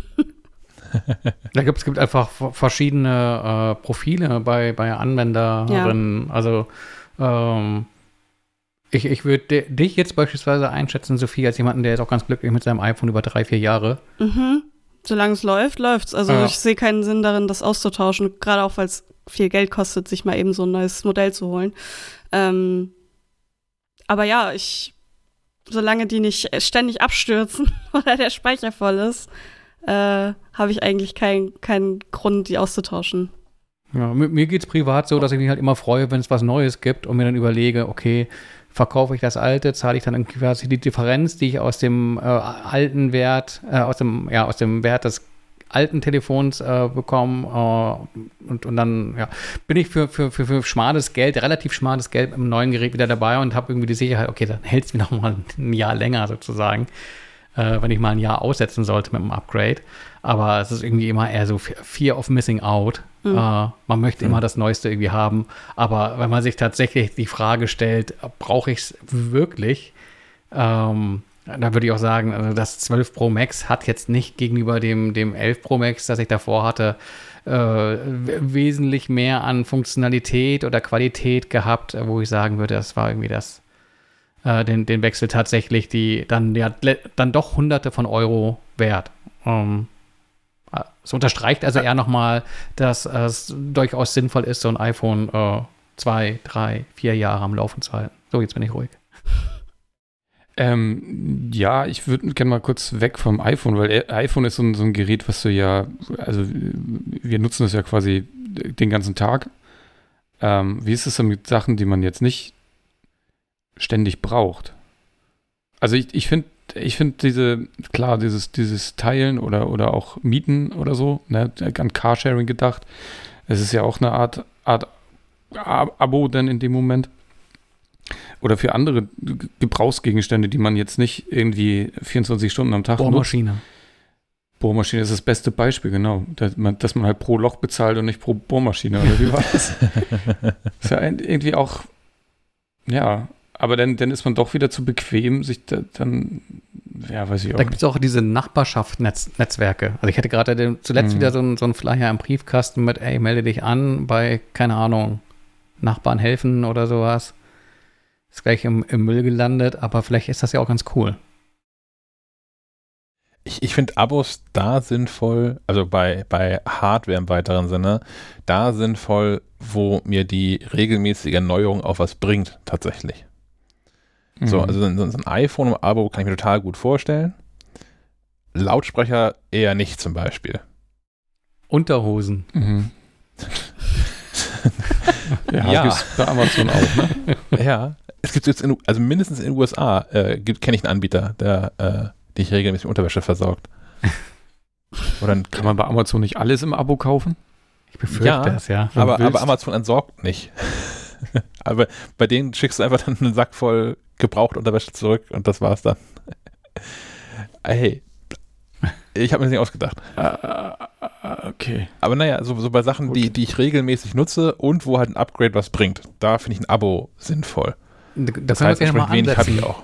Ähm, also, wir wollten das, glaube ich, auch mal als Thema ins Heft nehmen. Äh, ist bislang noch nichts geworden. Diese ganzen Apple-Abos, die es gibt. Mm. Ja, äh, Cyberport und Gravis und Co. Ähm, bieten dir ja Comspot. an. Comspot auch, genau. Ich, ich glaube, da steckt auch letztlich immer der gleiche Anbieter hinter, der da quasi diese Art Finanzierung macht, dass du halt eben ein Gerät bekommst, äh, beispielsweise eine MacBook Pro, ähm, monatlich zahlst und ähm, dann auch den Anspruch nach Zeit X hast, quasi auf ein neueres Modell abzugraden und einfach äh, immer weiter und weiter zahlst, dafür aber auch ein äh, immer aktuelles Gerät hast. Sind die nicht sogar monatlich kündbar oder irgendwie sowas? Ich, glaub, die glaube, Fristen aber das so dann ja schon ähnlich wie Grover. Ja. Und Grover ist sehr, sehr teuer. Lohnt sich halt für Unternehmen, ne? Hm. Also wenn man jetzt hier irgendwie für Projekt X braucht man irgendwie zehn Leute, wo du genau weißt, ich, ich hole mir hier Freelancer rein, die ich danach nicht mehr hier anstellen möchte.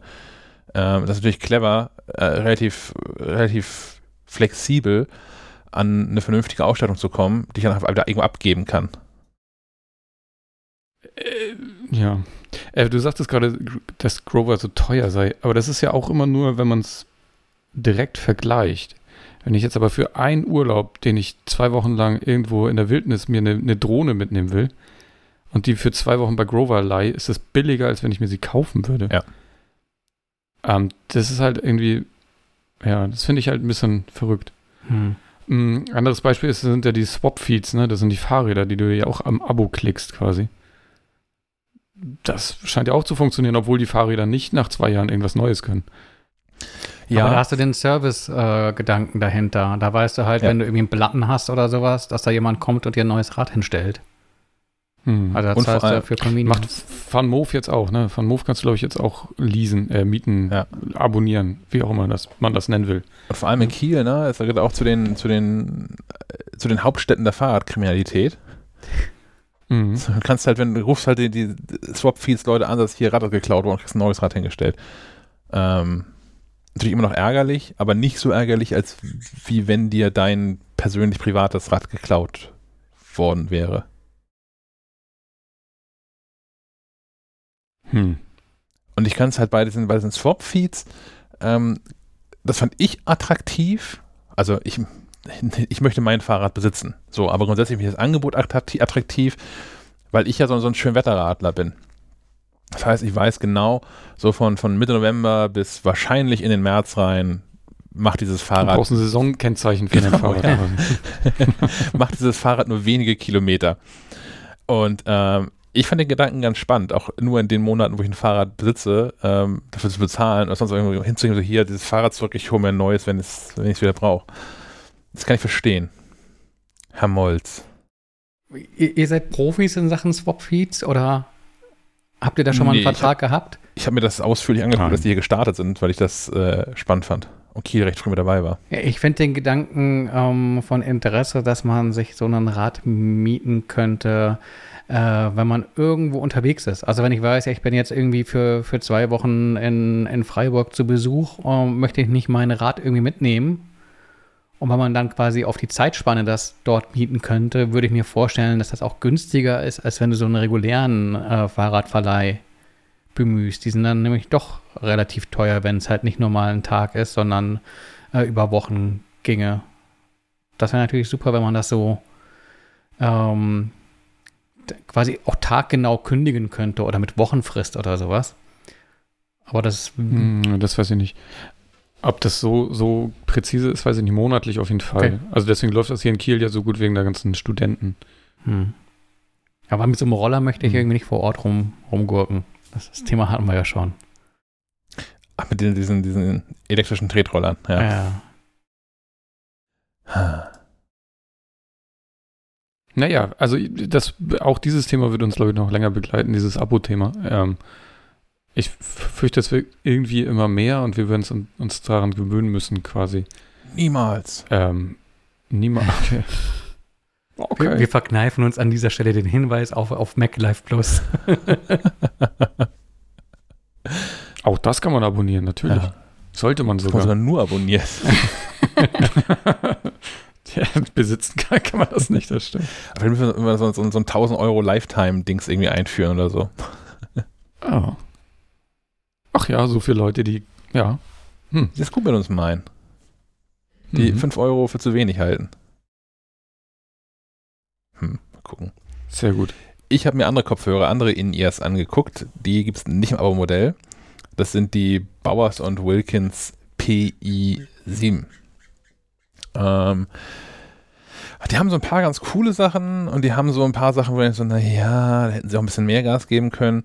Ähm, kommen wir, ich fange fang mit, den, mit den coolen Sachen an. Erstmal klingen die echt gut. So, das ist irgendwie auch von Bowers und Wilkins nicht anders zu erwarten.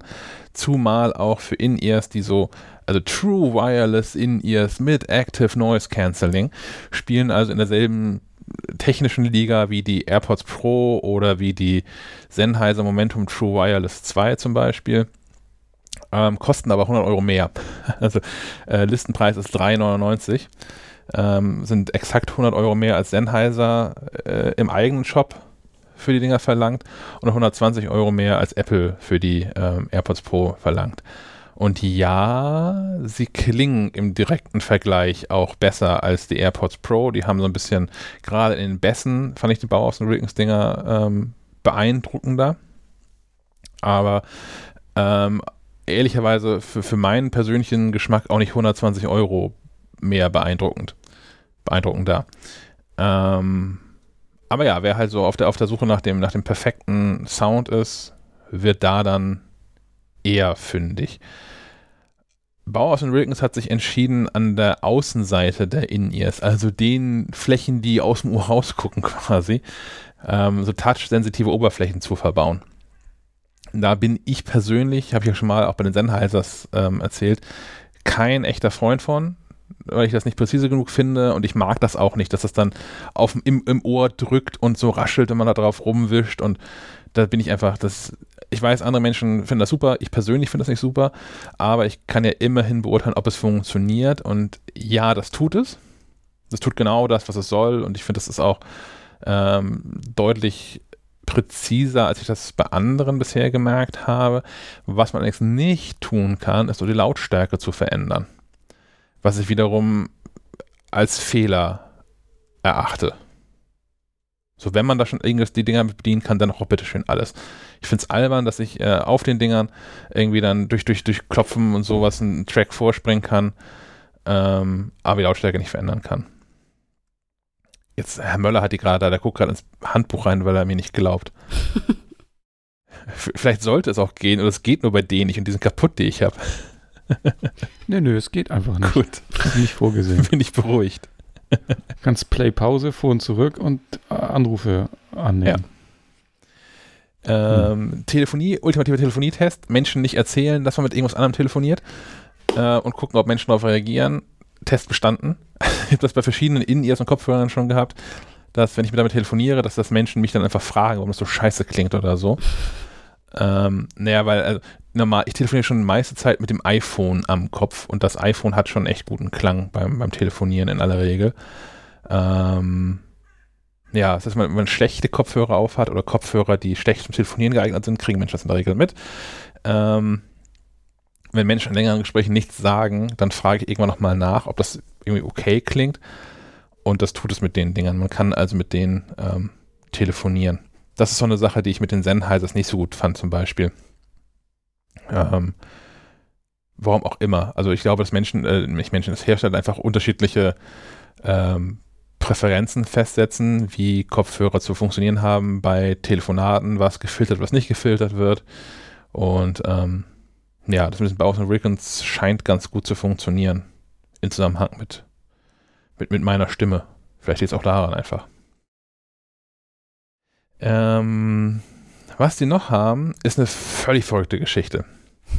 Die haben dieses Ladecase. So, das kennt man schon irgendwie. Man steckt da rein, da ist ein Akku drin, dies, das. Ähm, man kann dieses Ladecase aber auch mit einem beiliegenden Kabel verbinden mit Geräten, die selbst kein Bluetooth haben. Und damit wird dieses Ladecase zu einem Bluetooth-Transmitter.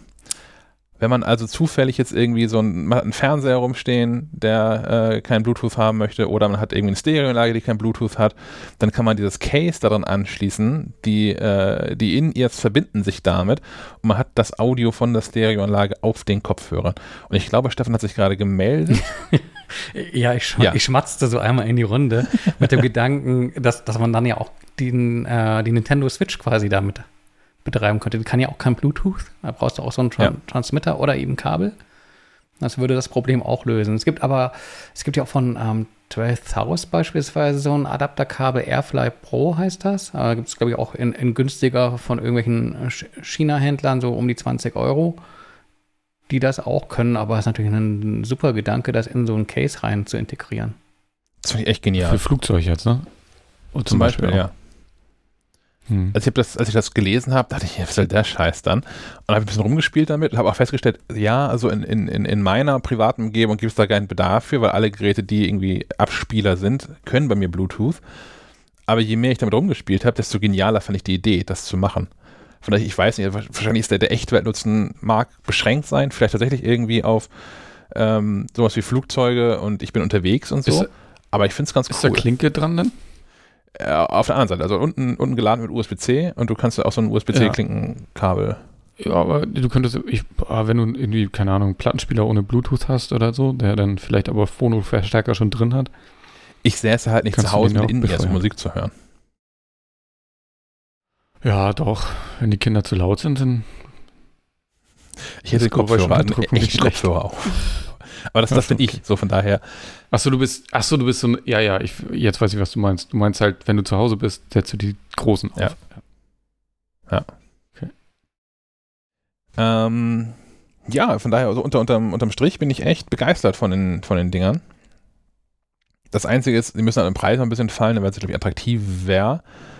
So um, mhm. die, um die 300 Euro sind die, glaube ich, auch tatsächlich ernsthaft wert. Gerade also wenn man die Konkurrenz von Apple und von, von Sennheiser so sieht, ähm, 400 Euro will ich nicht die, dafür ausgeben. Stefan winkt ganz wild. Die, ja, ja, ich hatte, so. ich, ich, war ganz aufgeregt. Ich hatte ähm, gestern, vorgestern eine Mail von Cyberport äh, in der Inbox, äh, in der die AirPods Max zu 459 Euro beworben wurden. Da dachte ich, oh, das ist mal ganz ordentlich im Preis gefallen. Da könnte, könnte man jetzt zuschlagen, wenn man, wenn man mit dem Gedanken schwanger ging, äh, sich die zuzulegen echte Premium-Kopfhörer zu besitzen, ja. Äh, ich wollte nur sagen, die, die ähm, Bauhaus und Wilken spielt so in einer Liga mit den äh, Bang und Olufsen, Beoplay, die, ich glaube, Stefan ja auch, die kosten auch so 400 genau, Euro. genauso viel, auch 400 Euro, genau. Ja.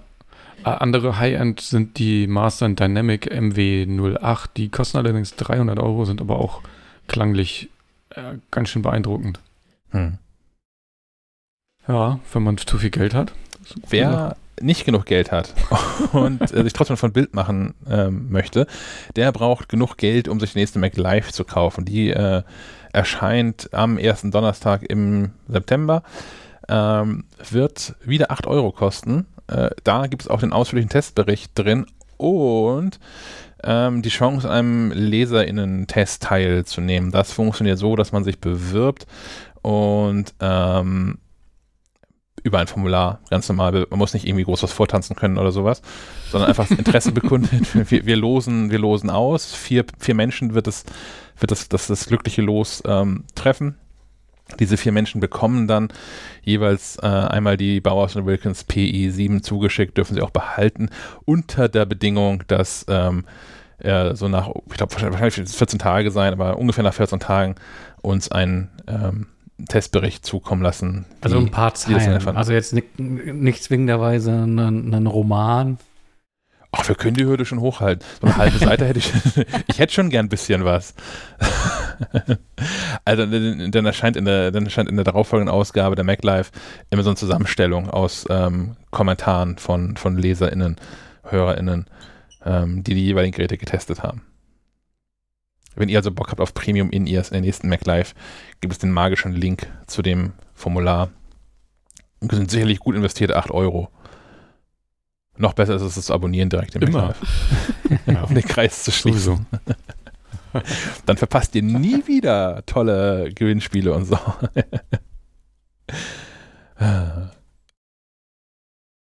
Es war eine neue Uhr. Machen wir weiter mit den Apps, genau. ähm, ich habe eine neue Uhr durchaus, die ich eigentlich nicht brauche, weil ich ähm, das Smartphone jetzt nicht als, als meinen Wecker benutze. Also es gibt ja durchaus Leute, die auf dem Nachttisch schon so einen Stand haben und die auch dann ähm, das Smartphone anhaben. Dafür ne, eignet sich die App äh, Mac Clock Face. Ähm, die kann ganz einfach so eine hübsche Uhr darstellen und die, die, auch dauerhaft darstellen über die ganze Nacht. So, dann hat man halt immer die Uhr im Blick und was, noch, was ich noch ganz witzig finde, ist, sie kommt mit so ein paar, ähm, paar Widgets, die auch die Uhr und Datum und so gezeugt dann besonders darstellen. Ähm, ich fand es ganz hübsch. Ich habe mir jetzt ein paar, äh, zumindest ein, ein großes Widget hingesetzt. Sonst bin ich kein Fan von Uhren ja eigentlich oder von der Uhrzeit. das Wer ist das schon? Die läuft immer so schnell. Ähm, gibt es aktuell im App Store? Ich glaube, für 2 Euro oder so muss man da zahlen. Sonst gibt es aber kein Abo. muss man jetzt immerhin darauf hinweisen. Ist das nicht zu hell im, im Schlafzimmer? Nee, wie gesagt, ich habe ich hab sie, ähm, hab sie nur getestet. Ich nutze sie, ich nutze das Telefon nicht als mein Wecker. Ich dachte, du hättest sie im Schlafzimmer getestet, wegen der Funktion. Okay. Ja, aber weil es mir. klar, du kannst sie auch, äh, klar kannst du auch dimmen und so weiter. Ähm, wir haben hier aber stationäre Wecker, wo die Uhr laut drauf läuft, das reicht mir. Und ich brauche das nachts auch nicht. Ich muss nicht wissen, ob ich jetzt noch eine halbe Stunde habe zum Schlafen oder fünf Stunden. Mich irritiert das eher, wenn ich sehe, wie früh oder wie spät das ist. Falls ich aufwach, versuche ich einfach wieder einzuschlafen und gucke, wann der Wecker klingelt. Ich mache das anders. Ich auch. Ich, ich, wach, ich wach schweißgebadet auf, schaue aufs Telefon, sehe, der Plot ist da und lese nachts auch zweimal drüber. Ja, genau, aus diesem Grund will ich das gar nicht wissen.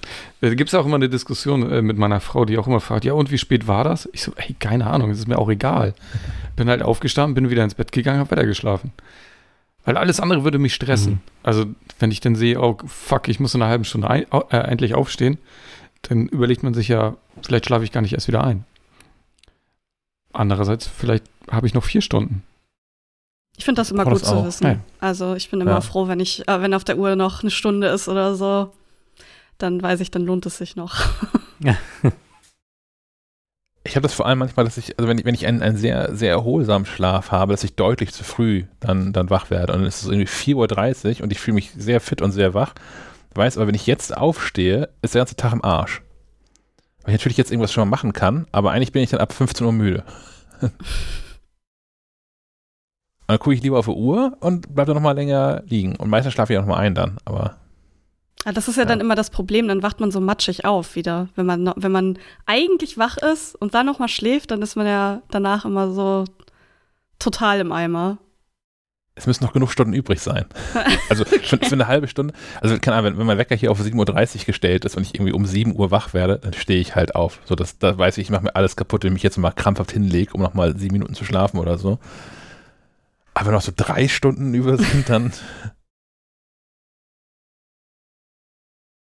ja, Schlaf, spannendes Thema. MacClockface hieß die App übrigens, um den Kreis nochmal wieder zuzumachen. Ja. Ähm, und sonst Link auch in den Shownotes.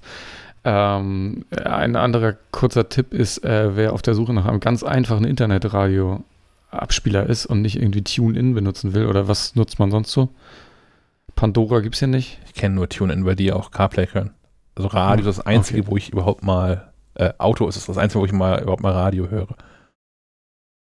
Ja, es gibt äh, einen, einen neuen Player, der heißt ETA mit E geschrieben. Ähm, ist in einer kostenlosen Variante zu nutzen. Dann kann man nur keine Favoriten anlegen. Äh, wenn man den vollständig, also auch mit Favoriten nutzen will, muss man 3 Euro einmalig zahlen.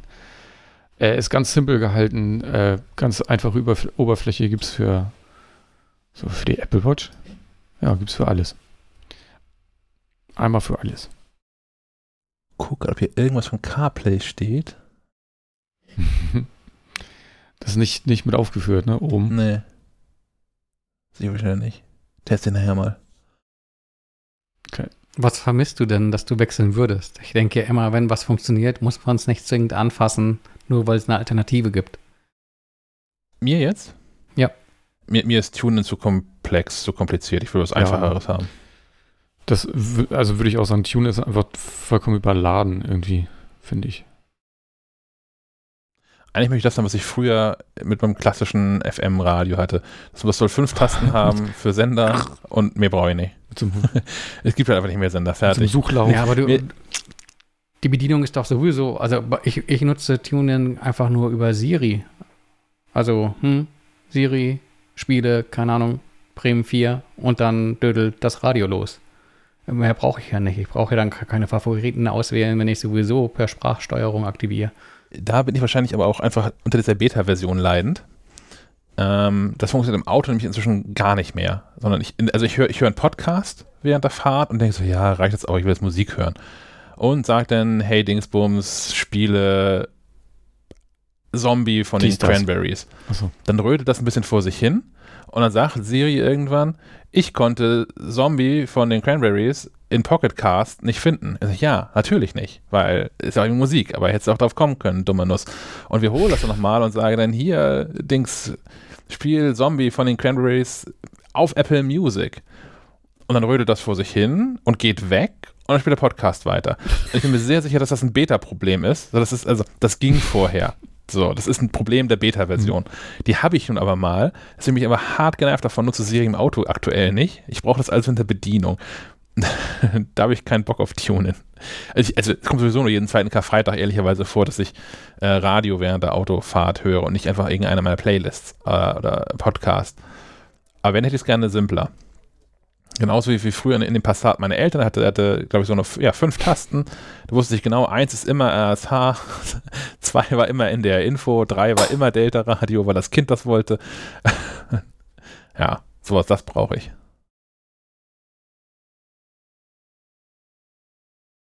Ach, ich bin das. ähm, ist, ich habe gar keine App vorzustellen, sondern eine neue Dienstleistung, ähm, die ich noch nicht wirklich testen konnte. Deswegen ist der Link in den Shownotes ein Referral-Link. Ihr müsst nichts kaufen, ihr müsst euch nur darüber anmelden. Dann wird das alles gut und ich komme in der, in der Warteschlange weiter nach oben. Und zwar ist es you.com, you wie du, also wie englisch du.com. Ähm, das ist, das wird das neue Projekt von Richard Socher. Den können Schleifenquadrat-Hörer daher kennen, dass ich schon mal einen Podcast empfohlen habe, nämlich Alles gesagt äh, von der Zeit, wo er zu Gast war. Ähm, acht Stunden lang, glaube ich, ungefähr. Und unter anderem über Künstliche Intelligenz geredet hat. Das ist einer der führenden Wissenschaftler der Welt, wenn es um Künstliche Intelligenz geht. War jetzt auch lange Zeit Chefwissenschaftler von Salesforce und hat dann so mehrere hundert Mann, hundert Personen starkes Team geleitet, die rund um Künstliche Intelligenz Dinge ähm, versucht haben zu verbessern, zu optimieren. Und ähm, ja, dieser Richard Socher hat ein neues Unternehmen gegründet, hat bei Salesforce ähm, hingeschmissen, hat auch unter anderem, ich habe eine Professur in Stanford abgelehnt, weil er was Cooleres machen wollte, was ich schon mal irgendwie ganz beeindruckend finde. Ähm, U.com wird oder ist eine, eine Suchmaschine, a trusted search engine that summarizes the web for you. Ähm, ja, soll also eine Suchmaschine sein, die ohne Werbung auskommt und die ohne, ähm, ähm, ohne, ohne Fake-Einträge auch auskommt. Das ist vor allem, also die werden am Ende wahrscheinlich, wenn ich das richtig verstehe, das habe ich wie gesagt noch nicht im Detail sehen können bisher, ähm, wahrscheinlich werden die einfach mitverdienen, wenn du über deren Suchmaschine äh, Dinge kaufst. Also wenn du darüber Produkte findest und dort kaufst, dann wird es wahrscheinlich eine Rückvergütung geben, könnte ich mir vorstellen. Denn Your Purchases ist äh, ein wichtiger Punkt davon. Und das ist auch der Punkt, ähm, wo ich äh, Google inzwischen am meisten verachte. Dass, wenn ich nach Produkten suche und dann eigen, also nicht, was ich selbst getestet habe, sondern ein Produkt, was irgendwie nicht MacLife passgenau genug ist, dass man das irgendwie mal anfordern könnte oder kaufen könnte für die MacLive, sondern wo ich so recherchieren möchte man nach Produktnamen sucht, findet man wahnsinnig viele Fake-Reviews. Gerne mal irgendwie ähm, Agenturen, die denselben Kram an fünf verschiedene Seiten verkauft haben und dann findet man zufällig dieselbe Geräte aus mit denselben Urteilen auf irgendeiner vergrabenen Stern-Unterseite und auf irgendeiner Chip.de Unterseite und es ist zufällig alles das gleiche. Also wahrscheinlich kein Zufall und wahrscheinlich auch ähm, nicht wirklich äh, erkenntnisfördernd für die suchende Person. Herr Müller nickt eifrig. Ja, ja. Mhm. Kennst du, gut. Und sind meistens, meistens die Produkte, die bei äh, Amazon auch als, als erstes kommen. Ja, genau. Auch das wird alles kein Zufall sein. Mhm. Ähm, ja, genau. Und ähm, ja, die Suchmaschine äh, legt, soll halt Wert darauf legen, ähm, trustworthy Reviews, glaubwürdige Reviews von echten Menschen und Experten in den Vordergrund zu stellen, um äh, mir Zeit und Geld zu sparen, stimmt schon. Ähm, die Suchmaschine soll äh, Privacy im, im Fokus haben, Privatsphäre im Fokus haben. Und das fände ich ganz cool. Also ich, ich traue dem, dem, dem Socher durchaus zu, was auf die Beine zu stellen, ähm, was für mich Google ablösen könnte. Und wenn das dann auch noch ähm, die, äh, die, die, die Suchmächtigkeit von Google vereint mit äh, den, den Datenschutz- und Privatsphäre-Ansätzen von, von DuckDuckGo oder so. Ich wäre da, ich wäre sofort dabei und ich möchte es auch jetzt gerne schon ausprobieren. Bin da, wie gesagt, an der Warteschlange. Ähm, klickt alle auf diesen Link und werdet da auch irgendwie Warteschlangen, Menschen, vielleicht kommen wir alle schneller voran. Also das klingt irgendwie so nach Schneeballsystem. Du musst aber nichts bezahlen, sagtest du. Oh. Du musst nichts bezahlen, nein, nein. Das ist, ich nehme an, es ist dasselbe Konzept wie, wie überall. Also zum einen ist natürlich, äh, sind das Aktionen, die für Aufmerksamkeit regen. Und auf einmal passiert das in einem Podcast einfach so, ohne dass man da mal gekauft hat. Ähm, zum anderen ist natürlich auch sorgt dafür, dass so Systeme ein bisschen langsamer ausrollen können und nicht zufällig irgendwann morgen die New York Times darauf stößt, dass U.com irgendwie ein cooles Ding ist und sich 10 Millionen Menschen einmal versuchen anzumelden, sondern ähm, man das ein bisschen, also anmelden schon, aber nicht sofort nutzen, sodass man ähm, auch Serverkapazitäten und sowas ein bisschen eleganter hochfahren und planen kann und so. Was mich nochmal interessieren würde, ist, ähm, ähm, was die Domain gekostet hat. Ja, das wüsste ich auch gerne. die war bestimmt nicht, äh, nicht, nicht umsonst. Zumal es auch wahrscheinlich ja gar nicht so viele dreibuchstabige Domains gibt, die attraktive Worte formen. Also You ist ja wirklich irgendwie interessant, aber keine Ahnung. Head vielleicht noch, wenn ich äh, in Hutmoden mache oder so. Wahrscheinlich ist da die teuerste aller Domains mit dabei. Sex.com. Genau. Ja. Das Internet halt. ja. Ich weiß gar nicht, was man da findet. Wer, wer traut sich? du, nachdem ich jetzt neulich schon hier in dieser Kinderporno-Geschichte recherchiert habe, es kann nicht mehr schlimmer kommen, wenn hier irgendjemand mal da, das ist schon das, was man erwartet.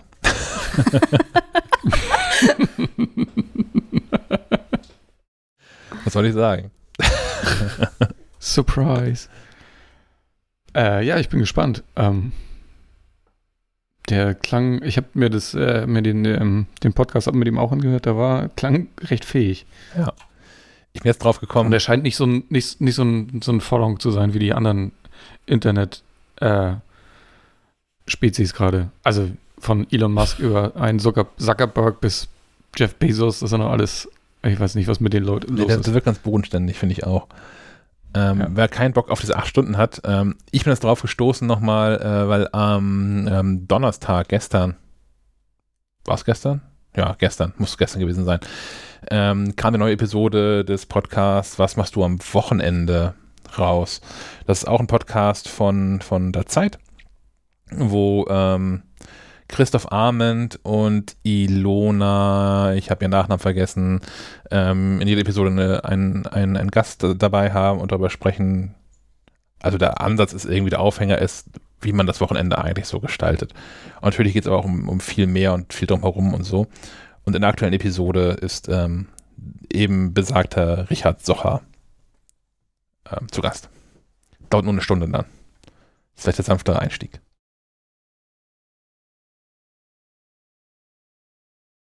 Mocho, Mojo. Mojo. Oder ja, ich glaube Mojo heißt es, ja. Mojo, muss ich direkt an, an Austin Powers. ähm, nein, es ist, hat nichts mit Austin Powers zu tun.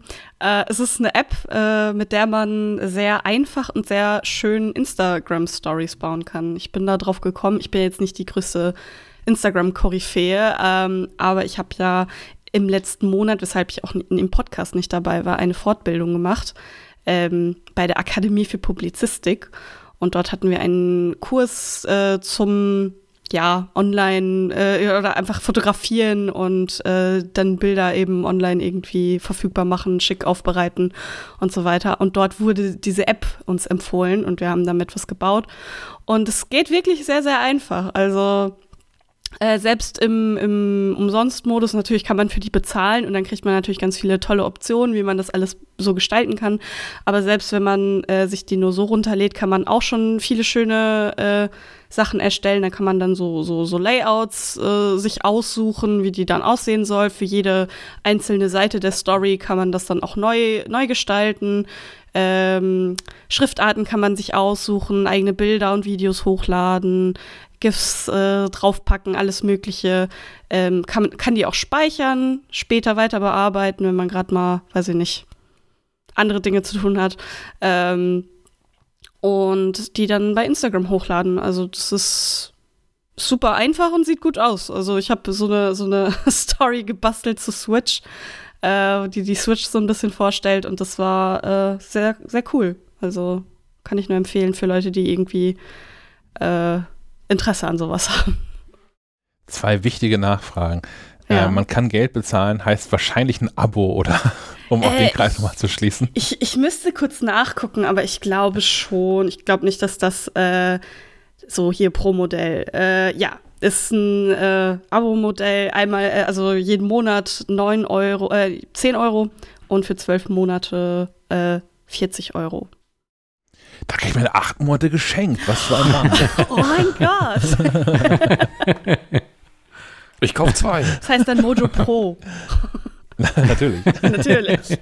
ähm, ja, aber wie gesagt, das ist, ich glaube, wenn man es mal so für zwischendurch irgendwie machen will und nicht super viel Variation braucht, dann ähm, reicht es total, das im Basismodell äh, mit Werbung selbstverständlich ähm, zu nutzen. Aber die Werbung, die Werbung ist dann nur in der UI, nicht im Endprodukt. Nicht im Endprodukt, nee. Also Gut. kann sein, dass da so ein Wasserzeichen drin ist, äh, dass es halt von Mojo ist, aber das wäre dann auf jeden Fall sehr unauffällig. Ich habe es nicht hochgeladen bei Instagram, deswegen kann ich es jetzt nicht bestätigen, aber ähm, ich glaube, das geht. So bekommt man dann während so einer Fortbildung sein, sein Influencer-Diplom dabei. Ja, tatsächlich. halt zumindest Profi, die, Profi die Influencer. ja, das gehört ja jetzt auch zum, zum Journalismus-Dasein dazu, äh, dass man auch äh, Social ja. Media beherrscht. Also ähm, zumindest für die jungen Leute, dass da, von denen wird das irgendwie immer erwartet, dass sie das können, weil äh, sie das ja in ihrer Freizeit auch alles super viel tun. Ähm, Habe ich zumindest von, von Mitfortbildenden gehör gehört, dass, die, dass das bei denen sehr oft erwartet wird und denen das auch einfach so zugeschoben wird, obwohl die da keine Kompetenzen für haben. Äh, du bist doch jung, du kannst Also das. wirklich, ja. Ähm, Gerade so bei Stadtverwaltungen oder so wird das sehr, sehr gern gemacht. ähm, aber ja, genau. Äh, es ist, ist ganz cool, ganz einfach zu lernen. Es, ich fand es nicht kompliziert in der Bedienung. Sag Bescheid, wenn dein MacLive TikTok-Tanz fertig ist. Dann. ja, vielleicht. Mal sehen, ich, ich, ich, bin noch dran. Jetzt hast du mein geheimes Projekt verraten. nee, nicht schwer, nicht schwer zu lernen. aber äh, schwer, schwer, zu meistern, ist äh, die Überleitung Streaming und Gaming. Äh, Apple Arcade hat was Neues. Und zwar Tetris. Tetris Beat heißt das Ganze. Habt ihr euch das Ganze schon äh, runtergeladen? Heute, heute, heute Morgen schaue ich aufs, aufs Telefon und dachte, ja, eine neue App. Habe ich auf dieses Vorbestellen oder sowas gedrückt und ähm, konnte gleich mal ausprobieren.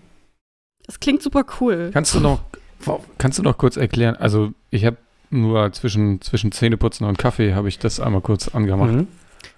Ähm, was, was ist Warum ist das mit Beat und so? Wofür ist der wichtig? Also es gibt Tetris musst du mir nicht erklären, ich bin alt genug. Ja, ich glaube, glaub, Tetris ist eines der wenigen Spiele, das man irgendwie äh, niemandem erklären muss. Ähm, ja, wie, wie so oft ist das so ein, so ein Tetris, das irgendeine neue Idee mit reinbringt. So das letzte große Tetris war ja ähm, Tetris Effect ähm, das vor allem so mit dem, mit dem Aspekt der Synästhesie gespielt hat. Also da waren dann irgendwie auch äh, Musik und äh, Effekte im Hintergrund äh, synchron zueinander und äh, auch das Steinchenstapeln reagierte da drauf. Äh, wenn du da entsprechend äh, im, im, abgedunkelten Raum und mit Kopfhörern gespielt hast, wirst du da tatsächlich in so eine Art Trance gekommen.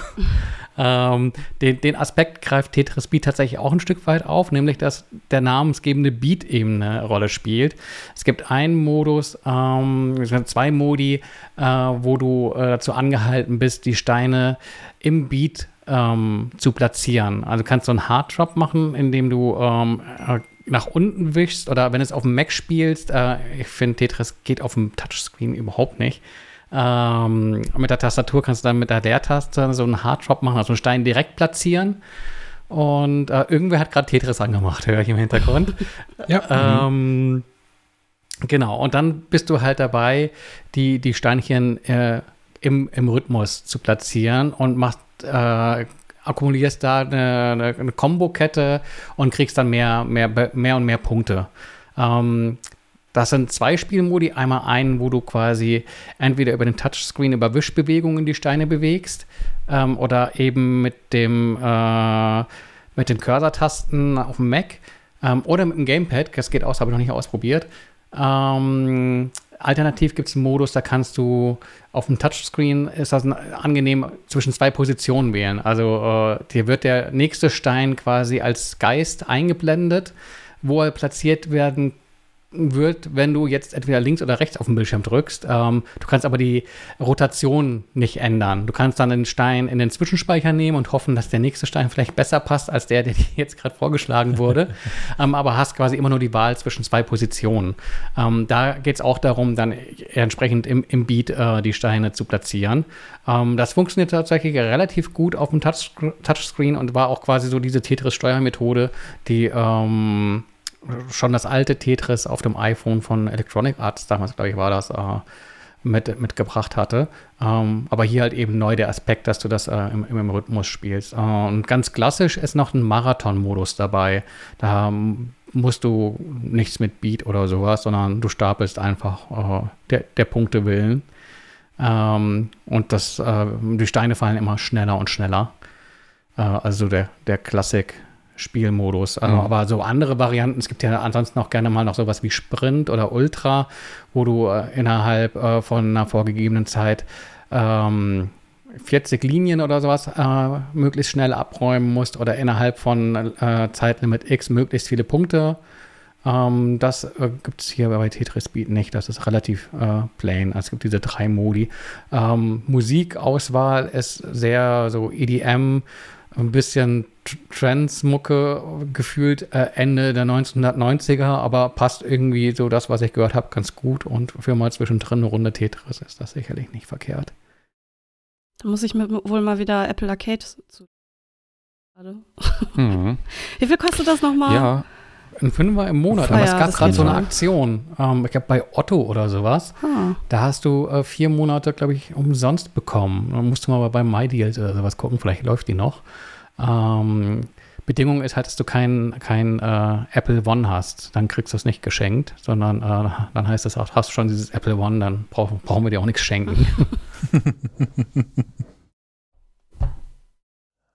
ähm, ja, vielleicht das andere, ähm, was äh, auch vor wenigen Tagen raus, nee, vor einer Woche rausgekommen ist, heißt Word Web, also Word Web.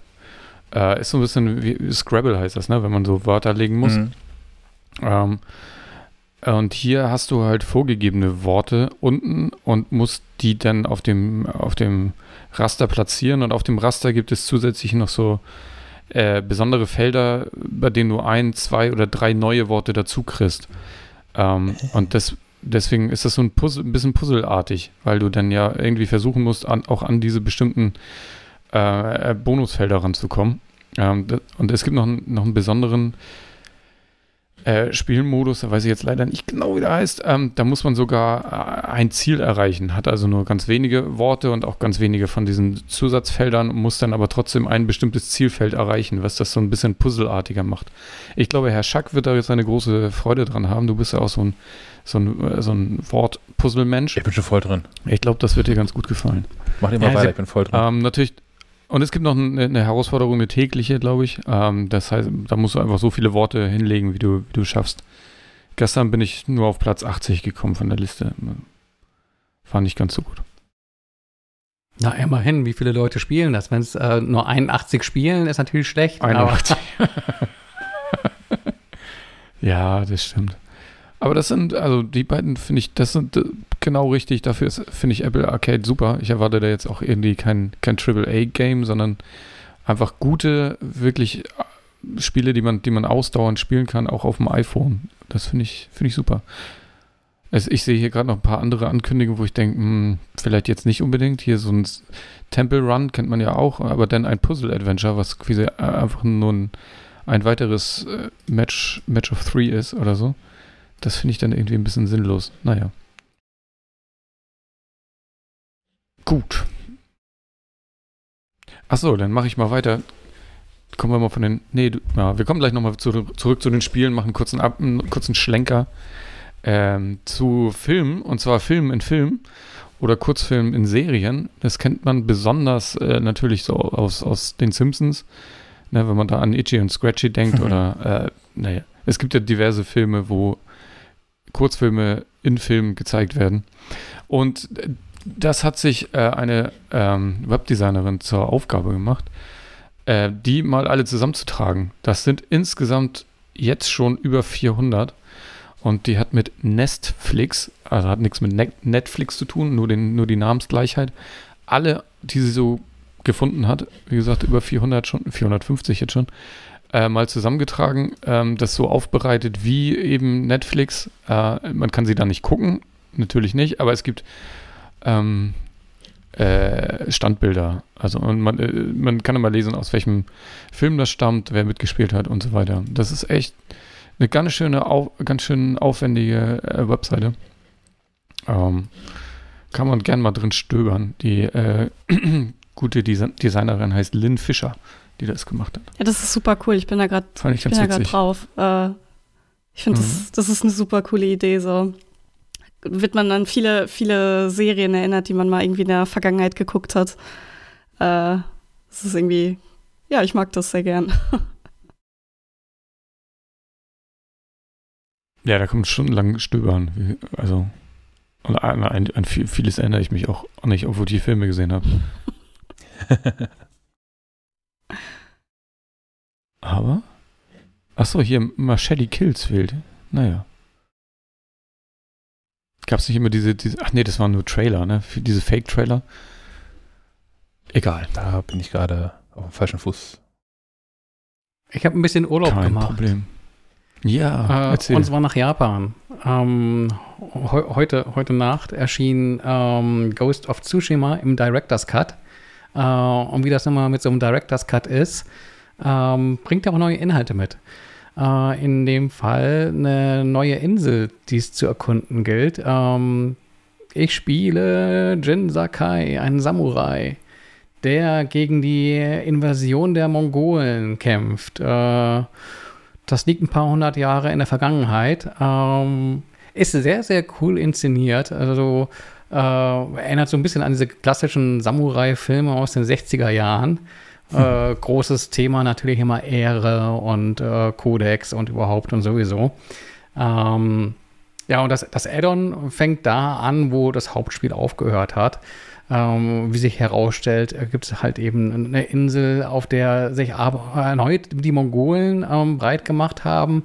Dieses Mal in Form von einer Frau, die als ähm, Adler ähm, ihre Gefolgsleute leitet und so ein bisschen so, so eine Voodoo Frau ist, die irgendwelche Zaubertränke braut und auch ähm, äh, dich selbst, nachdem du gefangen genommen worden bist, dir so einen Trank einflößt und dann beginnst du immer so Visionen zu haben und äh, springst teilweise zurück in deine eigene Kindheit und kannst dann Ereignisse äh, aufarbeiten, die weit, weit zurückliegen, aber auch äh, Einfluss genommen haben auf die Geschichte im Hauptspiel, ähm, als auch im, im, im Add-on. Und ähm, ansonsten kriegst du natürlich viel von dem, was, was, was sich bewährt hat an, an Kämpfen und Sammelaufgaben. Ähm, Optik aufgebohrt. Es gibt jetzt eine dedizierte PS5-Version. Ähm, 4K 60 FPS. Ähm, ich glaube, das lief aber sogar schon relativ flüssig und äh, hochauflösend äh, in der vorangegangenen Version, aber sah, sah, auch damals schon Bombe aus. Ähm, Sammelaufgaben gibt es auch wieder. Ich hatte im, im äh, Hauptspiel einen großen Spaß daran, diese Fuchsbauten äh, zu finden. Also konntest dann, hast du einen Fuchs gesehen, der irgendwo in der Gegend stand und ähm, der hat dich dann, wenn du ihm gefolgt bist, vorsichtig äh, zu einem Schrein geführt. Und äh, das fand ich mal eine, eine, schöne Aufgabe. Das war, das war Entspannung ne, neben den Kämpfen. ähm, le leider, leider auf der Insel keine Füchse, aber ich habe Rehe gefunden. Und, und für die Rehe muss man zur Flöte greifen. Äh, eine schöne Melodie spielen, um sie zu, zu, beruhigen und danach kannst du sie streicheln. Und dann fangen die irgendwie an, so zu, zu, zu brummen und du merkst, dass in diesem äh, DualSense-Controller, weil er ja auch so eine, so eine Haptik-Funktionalität hat, ähnlich wie sie auch im iPhone steckt. Also entsprechend ähm, mit Technik im Inneren wackelt, brummt, vibriert. Ähm, hm. Die Flöte spielst du, indem du so ein bisschen, ah, kriege ich irgendwo einen Vergleich hin. Du, du kriegst die, die Tonhöhe angezeigt in einem Korridor als, als Overlay über das Bild ähm, und du musst mit dem Neigen des Controllers, also mit dem Gyrosensor, der da drin ist, die Tonhöhe halten. Also dann geht dann quasi mal der Ton nach oben, mal nach unten und äh, nur wenn du den Ton exakt folgst, ähm, spielst die Melodie eben auch nicht schief und äh, hast den Erfolg, dass die, dass die, die Rehe zu Füße liegen.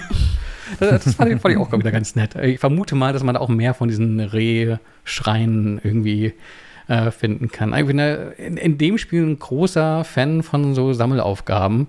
Normalerweise ödet mich das dann in so einem Assassin's Creed oder so dann doch an, da das X-te von Y sammeln zu müssen, aber in dem Spiel, auch weil es so schön ist, ähm, auch mit ähm, Wetter und ähm, Tageszeitwechseln, äh, ist einfach entspannend, da unterwegs zu sein. Ähm, gespielt habe ich jetzt so knapp zwei Stunden, ähm, aber andernorts gelesen, dass man da auch äh, guten Dutzend und mehr Stunden allein quasi in die neuen Inhalte rein investieren kann bei dem Hauptspiel, keine Ahnung, wie viel Zeit wir da irgendwie verbraten haben. Also schon äh, 50, 60 Stunden bestimmt. Ähm, große Empfehlung, also sowohl für PS4 als auch für, für PS5. Ich, ich hoffe, ihr habt das schon gekauft. Nee, ist aber nee. auf der ja, Wishlist. Ja, bei mir auch. Also ich, vielleicht, so wie es klingt, lohnt es sich ja durchaus, das auch dann für die PS5 sich zu besorgen. Vielleicht warte ich bis dahin, bis ich mal irgendwann an eine PS5 komme. Es gibt ein Upgrade. Du kannst die reguläre Version kaufen und dann ah. für, für einen Zehner upgraden. Ich, ich, ich glaube, so gigantisch. Also das Spielerlebnis selbst bleibt das gleiche. Dann, das ist ja jetzt ja. kein Spiel, das von Grund auf für die PS5 konzeptioniert wurde. Also ist nur schade, weil es gab das gerade, glaube ich, noch im Angebot und das äh, reguläre Hauptspiel ist jetzt quasi aus dem Angebot verschwunden. Mhm. Und wenn du es jetzt spielen willst, musst du dir halt den Director's Cut kaufen und kriegst dann gleich das volle Paket und das kostet dann halt, glaube ich, irgendwie auch äh, 70, ja, 70 Euro für PS4 und 80 Euro ist ja der Standardpreis für, für neue PS5-Spiele. Ähm, das geht schon, schon ins Geld. Ich pack's mal auf die Wishlist. Also ich ähm, nutze dafür psdeals.net, der mir dann immer Bescheid sagt, wenn da mal wieder ein Spiel im Angebot ist. Ja. weil ich mir cool. keine PS5 leisten kann und auch niemals eine kriegen werde vielleicht, äh, muss ich immer auf PS4, meine PS4 und meine PS2 zurückgreifen, ähm, die ich erst am Wochenende bekommen habe. Ich habe nämlich den Dachboden hm. von meinem Vater ein bisschen ausgeräumt äh, und die dort wiedergefunden. Äh, und dabei auch äh, Kingdom Hearts 2 wiedergefunden. Das ist ein Spiel, womit ich sehr viel Zeit verbracht habe als Jugendliche und es auch immer mal wieder anmache, wenn ich irgendwie ein bisschen, bisschen Nostalgie Gefühle haben möchte. Und das gibt es auch für die PS4. Das hat ja 1000 Re-Releases bekommen und so weiter. Ich glaube, der aktu aktuelle Titel, ich kann den Namen nicht mal sagen, weil es irgendwie Kingdom Hearts 1.5 und Kingdom Hearts 2. 8 und was weiß ich. Also es hat einfach einen sehr komplizierten Namen. Ich nenne es meist, meistens einfach Final Mix. Ich glaube, darunter findet man es im Zweifel auch. Okay. Ähm, das ist ein äh, Action-Rollenspiel. Man spielt da einen äh, Jungen, der Sora heißt und äh, ja, wenn man es ganz, ganz grob runterbrechen möchte, eigentlich seine Freunde nur wiederfinden möchte, äh, weil die durch dunkle Mächte irgendwie verschwinden und ja, ich glaube, das. Die, die Story ist für mich ein, ein Buch mit, mit sieben Siegeln. ja, die ist, die ist unglaublich kompliziert. Wenn man sich die Zeit nehmen möchte und sich da so ein bisschen reinfuchst, äh, das Problem ist ja auch, dass es dann auch noch tausend Nebentitel gibt, die dann auch noch irgendwelche wichtigen Stränge nacherzählen und äh, man nicht weiß, welche man jetzt spielen sollte und welche einfach nur Nacherzählungen sind, äh, auf unterschiedlichen Plattformen äh, veröffentlicht wurden, sodass man dann am besten wirklich jede Konsole seit 2000 weiß ich nicht, wann Kingdom Hearts 1 rauskam, wahrscheinlich sogar noch, ich weiß es nicht genau, ähm, am besten wirklich jede, jedes Handheld haben sollte, jede Konsole, alles am besten. Und viel, viel Zeit. Viel, viel Zeit, genau, es sind auch lange Spiele. Ähm, aber es gibt sehr schöne Zusammenfassungsvideos auf YouTube, die das so ein bisschen erklären und dann merkt man eigentlich, dass die in ihrer Absurdität eigentlich ganz cool ist wenn man, wenn man sich halt die Zeit nimmt und wenn man wenigstens einen Teil gespielt hat, damit man so ein paar Figuren kennt, dann kann man kann man so ein bisschen verstehen. So. Muss ich dann halt eine Stunde Zeit nehmen oder so, weil diese Videos auch sehr lang sind und so lang sein müssen. Aber ja, äh, auf jeden Fall ähm, habe ich das dann mal wieder auf der PS2 angemacht, äh, nachdem ich es wirklich jahrelang nur auf der PS3 oder PS4 gespielt habe. Ähm, und war überrascht, wie schlecht es aussieht auf der PS2. Also man, äh, ich, ich, weiß nicht, ob ihr das, ob ihr das kennt, wenn ihr so alte Spiele spielt und dann macht ihr die, ähm, macht ihr die mal wieder an und dann sehen die einfach nicht mehr so aus wie in eurer Erinnerung. Ähm, oh ja. Weil für mich war, sah das Spiel genauso auf der PS2 genauso aus wie auf der PS4, was natürlich bescheuert ist, weil natürlich nicht.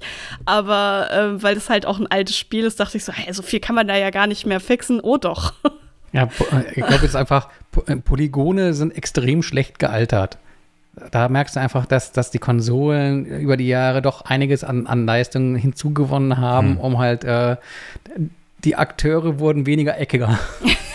ja, ja, ja, genau, weniger Pixel äh, kann ja. man zählen. So. Also das, das ist, ich, ich fand das einfach erstaunlich. Gleichzeitig aber auch sehr erstaunlich, dass sich das Spiel ansonsten genauso anfühlt auf der PS2 wie auf der PS4. Also es sieht komplett anders aus, aber es fühlt sich genauso an.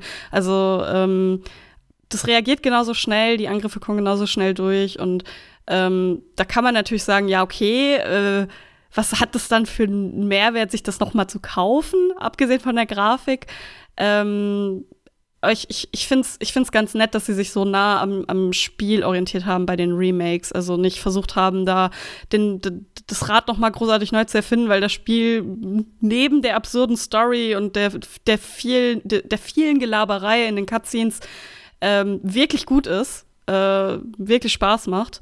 Ähm, da, dass sie dem treu geblieben sind und dann halt eben nur noch so ein paar Zusatzinhalte dazugefügt haben, aber den, den, den, diesen guten Grundstamm eben nicht angegriffen haben und den so gelassen haben.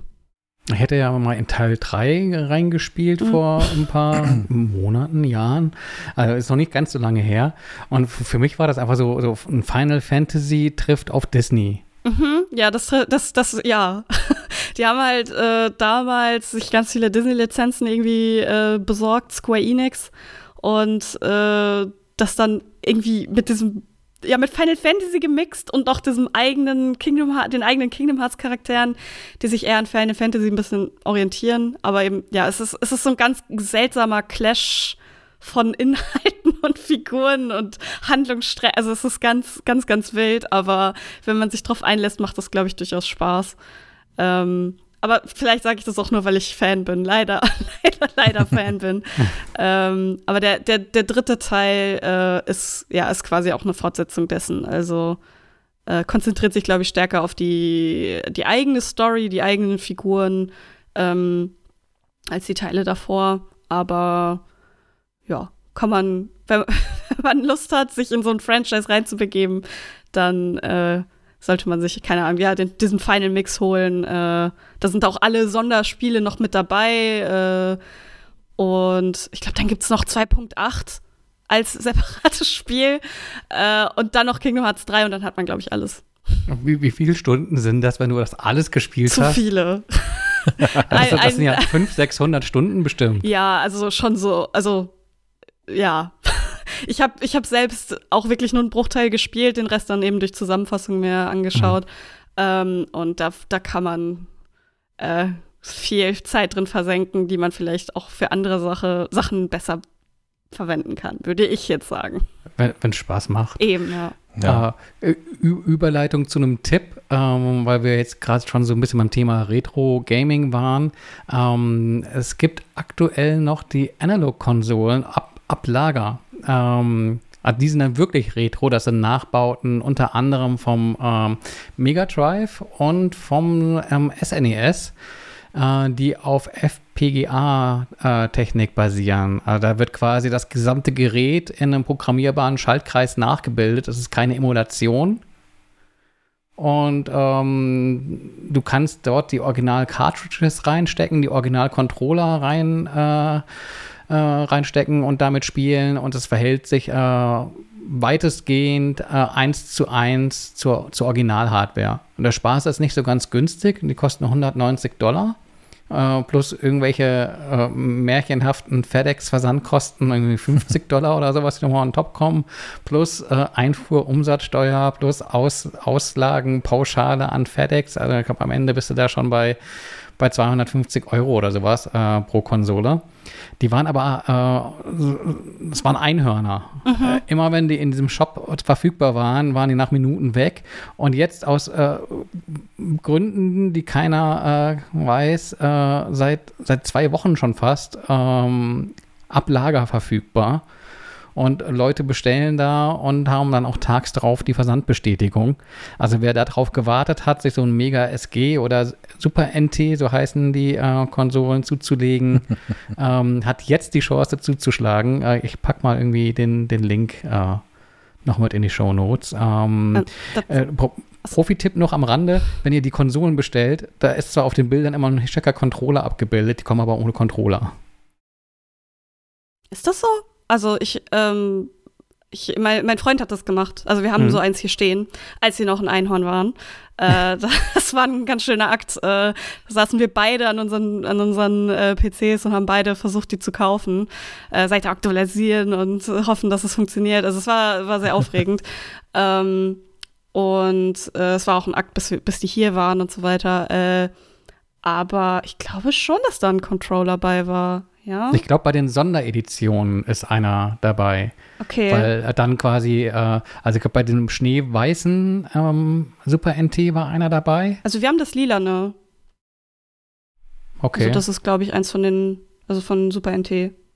Okay, ja, das, das weiß ich nicht. Aber bei denen, die jetzt verfügbar sind, steht auch hm. immer explizit dabei, okay. äh, Controller nicht dabei. Äh, und ähm, dann wirst du per Link auf Amazon.com geschickt, aber da gibt es halt irgendwie auch nichts. Ähm, das jetzt sind quasi die passenden Controller, die Einhörner. Ähm, also es wird immer äh, empfohlen, die 8-Bit-Do-Controller zu benutzen, aber wie gesagt, es funktionieren eigentlich auch alle anderen Nachbauten, die du eben an die Originalanschlüsse dran gesteckt bekommst. Hm. So, vielleicht für dich, Sebastian, als Alternative zum, zum äh, Super Nintendo Classic. Bist du das losgeworden inzwischen? Nee, es gab, es gab eine Nachfrage aus der Leserschaft. Da wurde konkret nach dem Preis gefragt. Und ich habe extra einen Channel habe, ich aufgemacht. Zwei, zwei, Menschen haben mir direkt geschrieben. Die wollten dann am Ende aber irgendwie doch nicht. Dann habe ich, hab ich einen übersehen. Hm. Gucke ich nach dann nochmal rein. Es gibt jetzt äh, da so einen Discord-Channel, wo du all dein Zeug loswerden Ja, das habe ich gesehen. Extra Das hast du Sebast aufgemacht. Sebastians Resterampe. Schacks, Schacks Rumpel. Ich, ich räume hier, ich habe Urlaub nächste Woche, ich räume mal auf. Flute gut. ich Discord einfach mit dem ganzen Scheiß, äh, mit den ganzen wundervollen, wundertollen Sachen, die ich noch loswerden möchte. ähm, ich gucke hier gerade mal, folgt, finde ich gerade nicht. Naja. Äh, Nostalgie ist aber auch mein Thema so ein bisschen. Ich habe auf Netflix etwas entdeckt, was viele Menschen schon vor mir entdeckt haben, äh, mir aber nicht verraten haben, dass es es gibt. Und zwar äh, heißt es Filme, das waren unsere Kinojahre. Und ähm, sind, sind kurze dokumentarische ähm, Berichte über enorm erfolgreiche Kinofilme der Vergangenheit, in denen man noch einiges lernt. Ich habe zum Beispiel ähm, Stirb langsam, Die Hard mir da angeguckt, äh, wo man einiges darüber lernt, wie das eigentlich alles produziert worden ist in einer Zeit, äh, bevor CGI und Co. ein Thema waren und äh, wenn halt was in die Luft geflogen ist, musste was in die Luft fliegen, damit so aussieht, äh, als ob es in die Luft geflogen wäre. Und ich habe da auch unter anderem ähm, was ganz Cooles gelernt. Und zwar gibt es da doch den, den Bösen.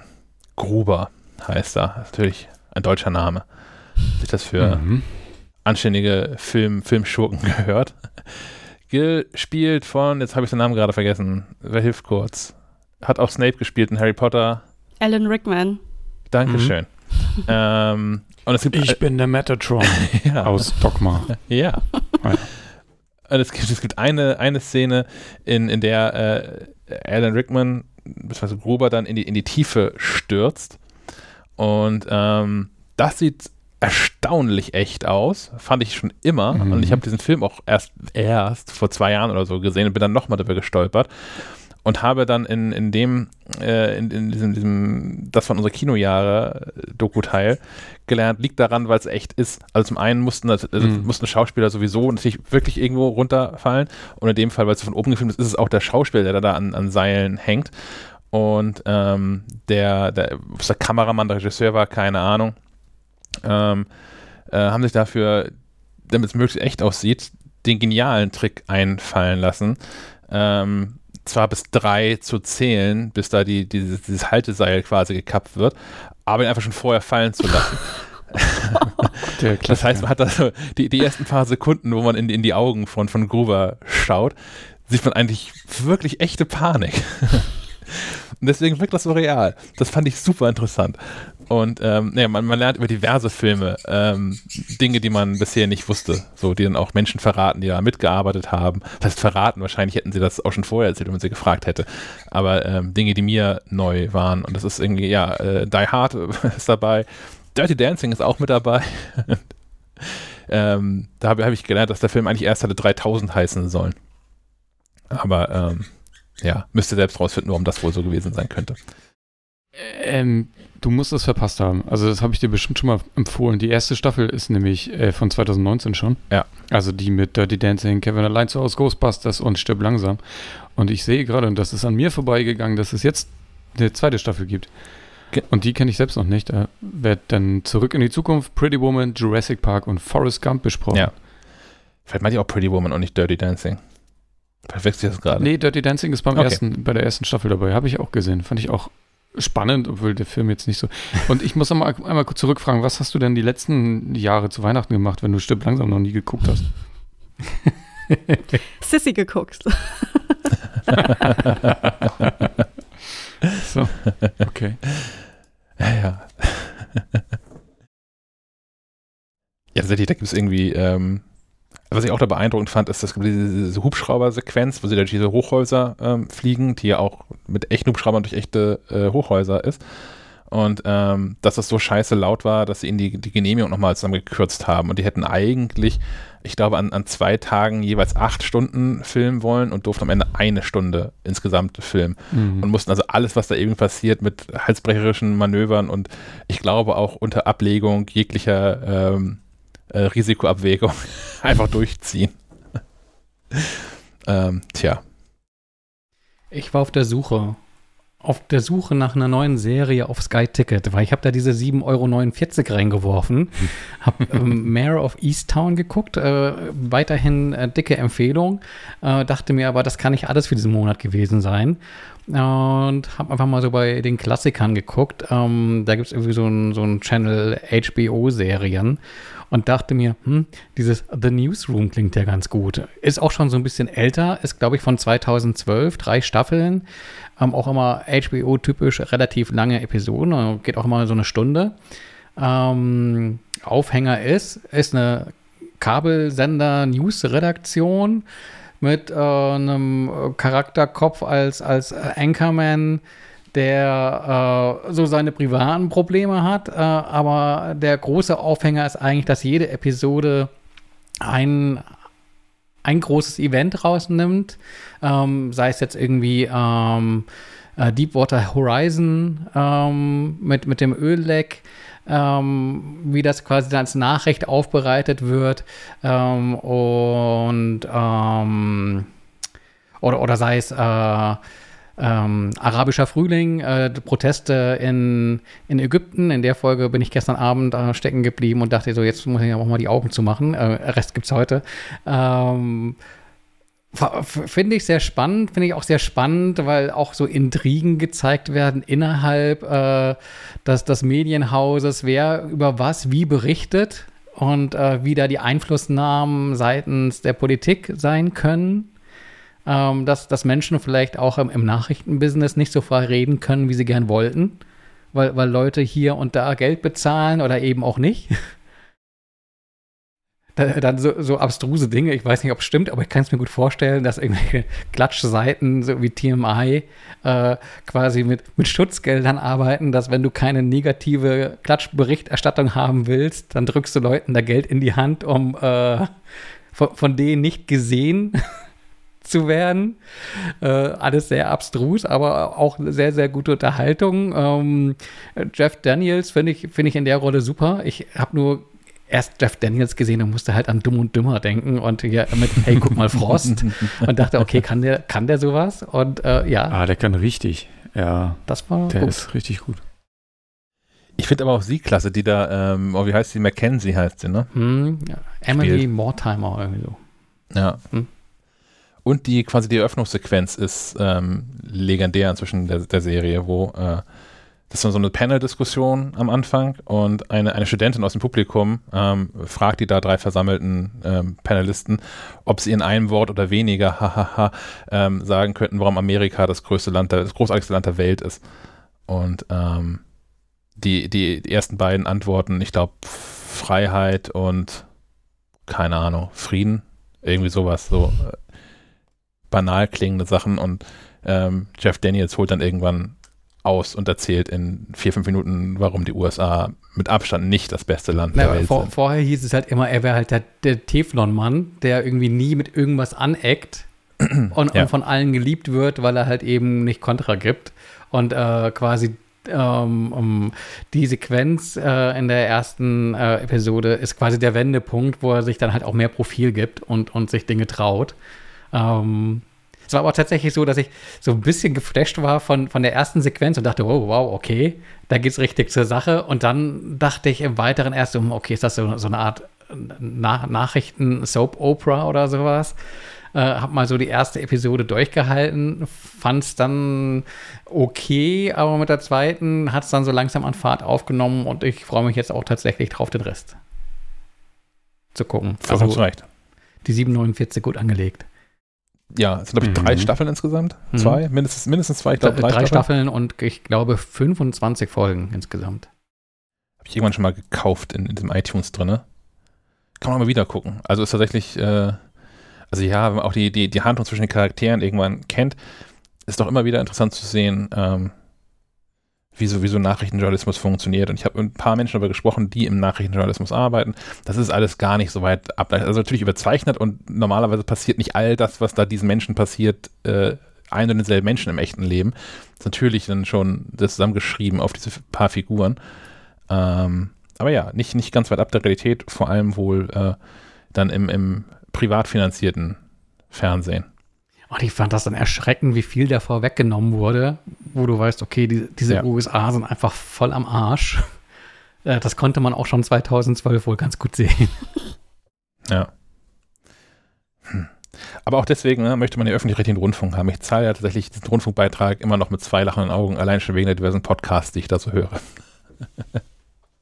Und ich habe jetzt mir jetzt mal angeguckt, was, was RTL sich da erlaubt hat mit dieser neuen Nachrichtensendung, wo sie Dings eingekauft haben von Jan von Hofer. Ja, genau, Jan Hofer eingekauft haben. Oh, da habe ich gleich nochmal noch mal extra, einen Monat extra Rundfunkbeitrag überwiesen. So gut, ja. Das Wieso, war, was, was, ist, ah. was passiert denn da? Ach, das ist, also, also eigentlich ist es so ein 1 zu 1 Polit-Talk-Gespräch und ähm, sie hat es auch irgendwie geschafft, in der ersten Sendung äh, Baerbock zu Gast zu haben. Und denen ist aber auch nichts Besseres eingefallen, als dann ähm, während Afghanistan irgendwie brennt. Da haben sie die ersten ein, zwei Minuten noch drüber geredet. Und ähm, danach war der Rest des Gespräches, ähm, wer sich eigentlich Bio leisten kann. Und ich so, ja, Cool. Weil sind ja die Grünen, muss man über Bio ist reden. sicherlich auch ein Thema, so klar. So, wer, wer fordert, dass mehr Menschen sich ausschließlich oder zumindest weitgehend von, von Bio-Lebensmitteln ernähren, muss auch beantworten können, wie das bezahlbar sein soll, weil sparsam ist das häufig ja tatsächlich nicht. Aber das ist einfach auch gerade ein irrelevantes Thema dann angesichts der ähm, Weltlage. Und wenn man dann schon mal beim Auftakt so einer neuen Sendung mit Jan Hofer, der nun über Jahrzehnte hinweg eine echte Instanz im Nachrichtenjournalismus war, und dann auch noch einen der, der aussichtsreichen KanzlerkandidatInnen ähm, zu Gast hat, dann darüber zu reden, platt gesagt, warum das Biohühnchen 2 Euro zu teuer ist, das fand ich unterirdisch.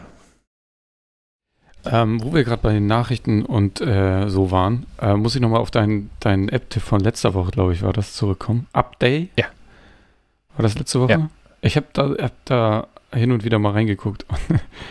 es ist ja faszinierend, weil die sammelt ja aus sämtlichen ähm, Quellen quasi. Und es ist, ist unfassbar, was für Clickbait da teilweise unterwegs ist. Und da sieht man mal, wie, wie, wie ähm, grottig teilweise das so funktioniert. Also ganz schlimm, finde ich.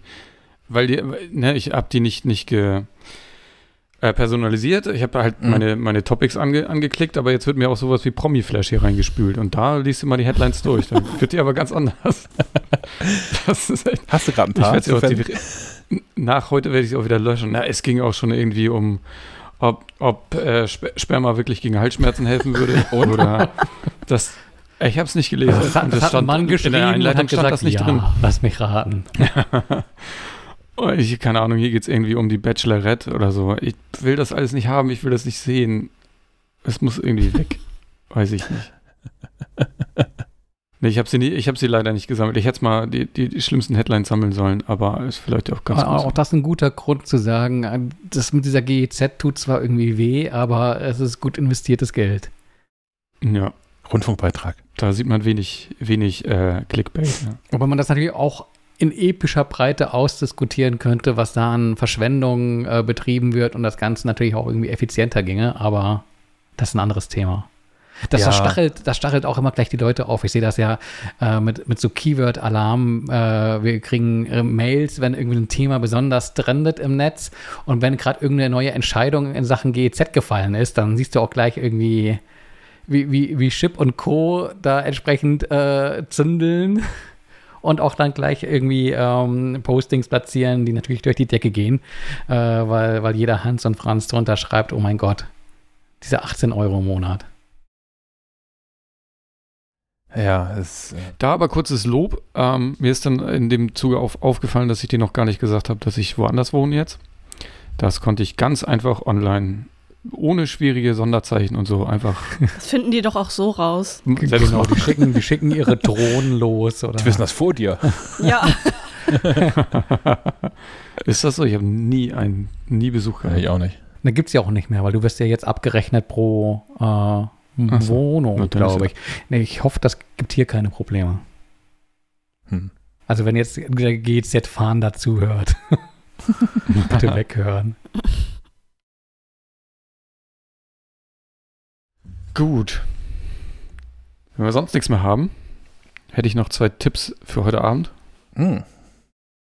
Äh, und zwar startet heute auf Amazon Prime Nine Perfect Strangers. Äh, wir hatten ja schon, glaube ich, auch über Sharp Objects, Objects gesprochen mal, die es auch bei Sky gibt. Die Nine Perfect Strangers ist meiner Meinung nach auch von derselben Autorin. Ähm, ist mit Nicole Kidman und Melissa McCarthy und noch Michael Shannon und andere Menschen.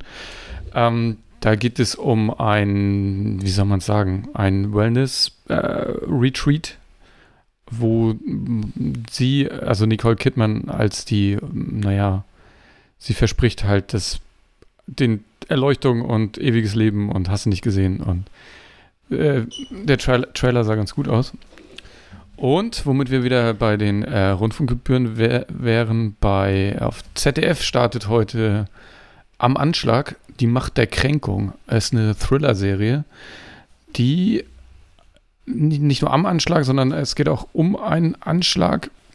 Und zwar äh, fallen Schüsse in einem Einkaufszentrum. Und die Serie beleuchtet in, in äh, sechs Folgen, jeweils 45 Minuten ungefähr, ähm, die, die, die, die, Geschehnisse davor ähm, aus sechs Perspektiven sozusagen und wie die einzelnen Menschen mit ihren jeweiligen Kränkungen so zu tun haben. Hm. Das klingt auch sehr spannend. In der Tat. Jo. Das ist allgemein so, so, so ein Tipp, ne? Einfach öfter mal in diese Mediatheken reinzugucken. Das ist schon echt Wahnsinn, was da alles so. Ja, ZDF hat häufig Dinge im Angebot. Da gucke ich auch gerade äh, Hamilton, eine neue schwedische Serie. Äh, ARD hat ja auch ab und zu mal und Arte ja auch. Also bietet sich durchaus an. Ja. Die darf man nicht vergessen, neben den ganzen Streaming-Anbietern, die man abonniert hat. Ja. An dem Punkt würde ich mir wieder wünschen, dass auf der PS4 auch äh, die Mediatheken verfügbar sind. Aber ich glaube, das wird niemals passieren. Aber kannst, aber da ist doch Apple TV verfügbar, ne? Ja. Sind die Mediatheken nicht damit drin? Mm, ich weiß es nicht. Ich lehne mich nee, nee, Du kannst ja keine Apps installieren in den Apple, in den Apple TV Apps. Ah, okay. Das ist dann quasi nur der Zugriff auf äh, die genau. App. Achso, der würde dann die App starten. Okay. Ja, ich habe ja kein Smart TV zu Hause, sondern nur eine PS4. Und äh, deswegen hm. bin ich da so ein bisschen eingeschränkt. Sonst würde ich das auch, würde ich auch viel mehr äh, in den Mediatheken gucken. Das müssen wir ja. ändern. Besorgt mir mal ein Smart TV.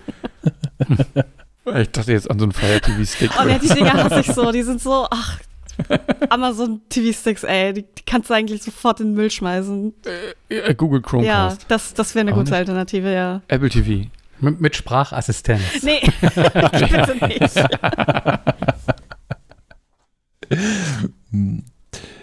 Sehr gut. Haben wir noch was vergessen? Bestimmt. Ich nicht. Das reichen wir dann kommende Woche nach. Genau. Ah, sehr gut. Ja. Dann äh, einmal mehr vielen Dank fürs Zuhören. Habt ein schönes Wochenende. Kommt gut in die nächste Woche. Und bis dann. Auf Wiederhören. Ciao. Bis dann dann. Tschö. Ciao, ciao.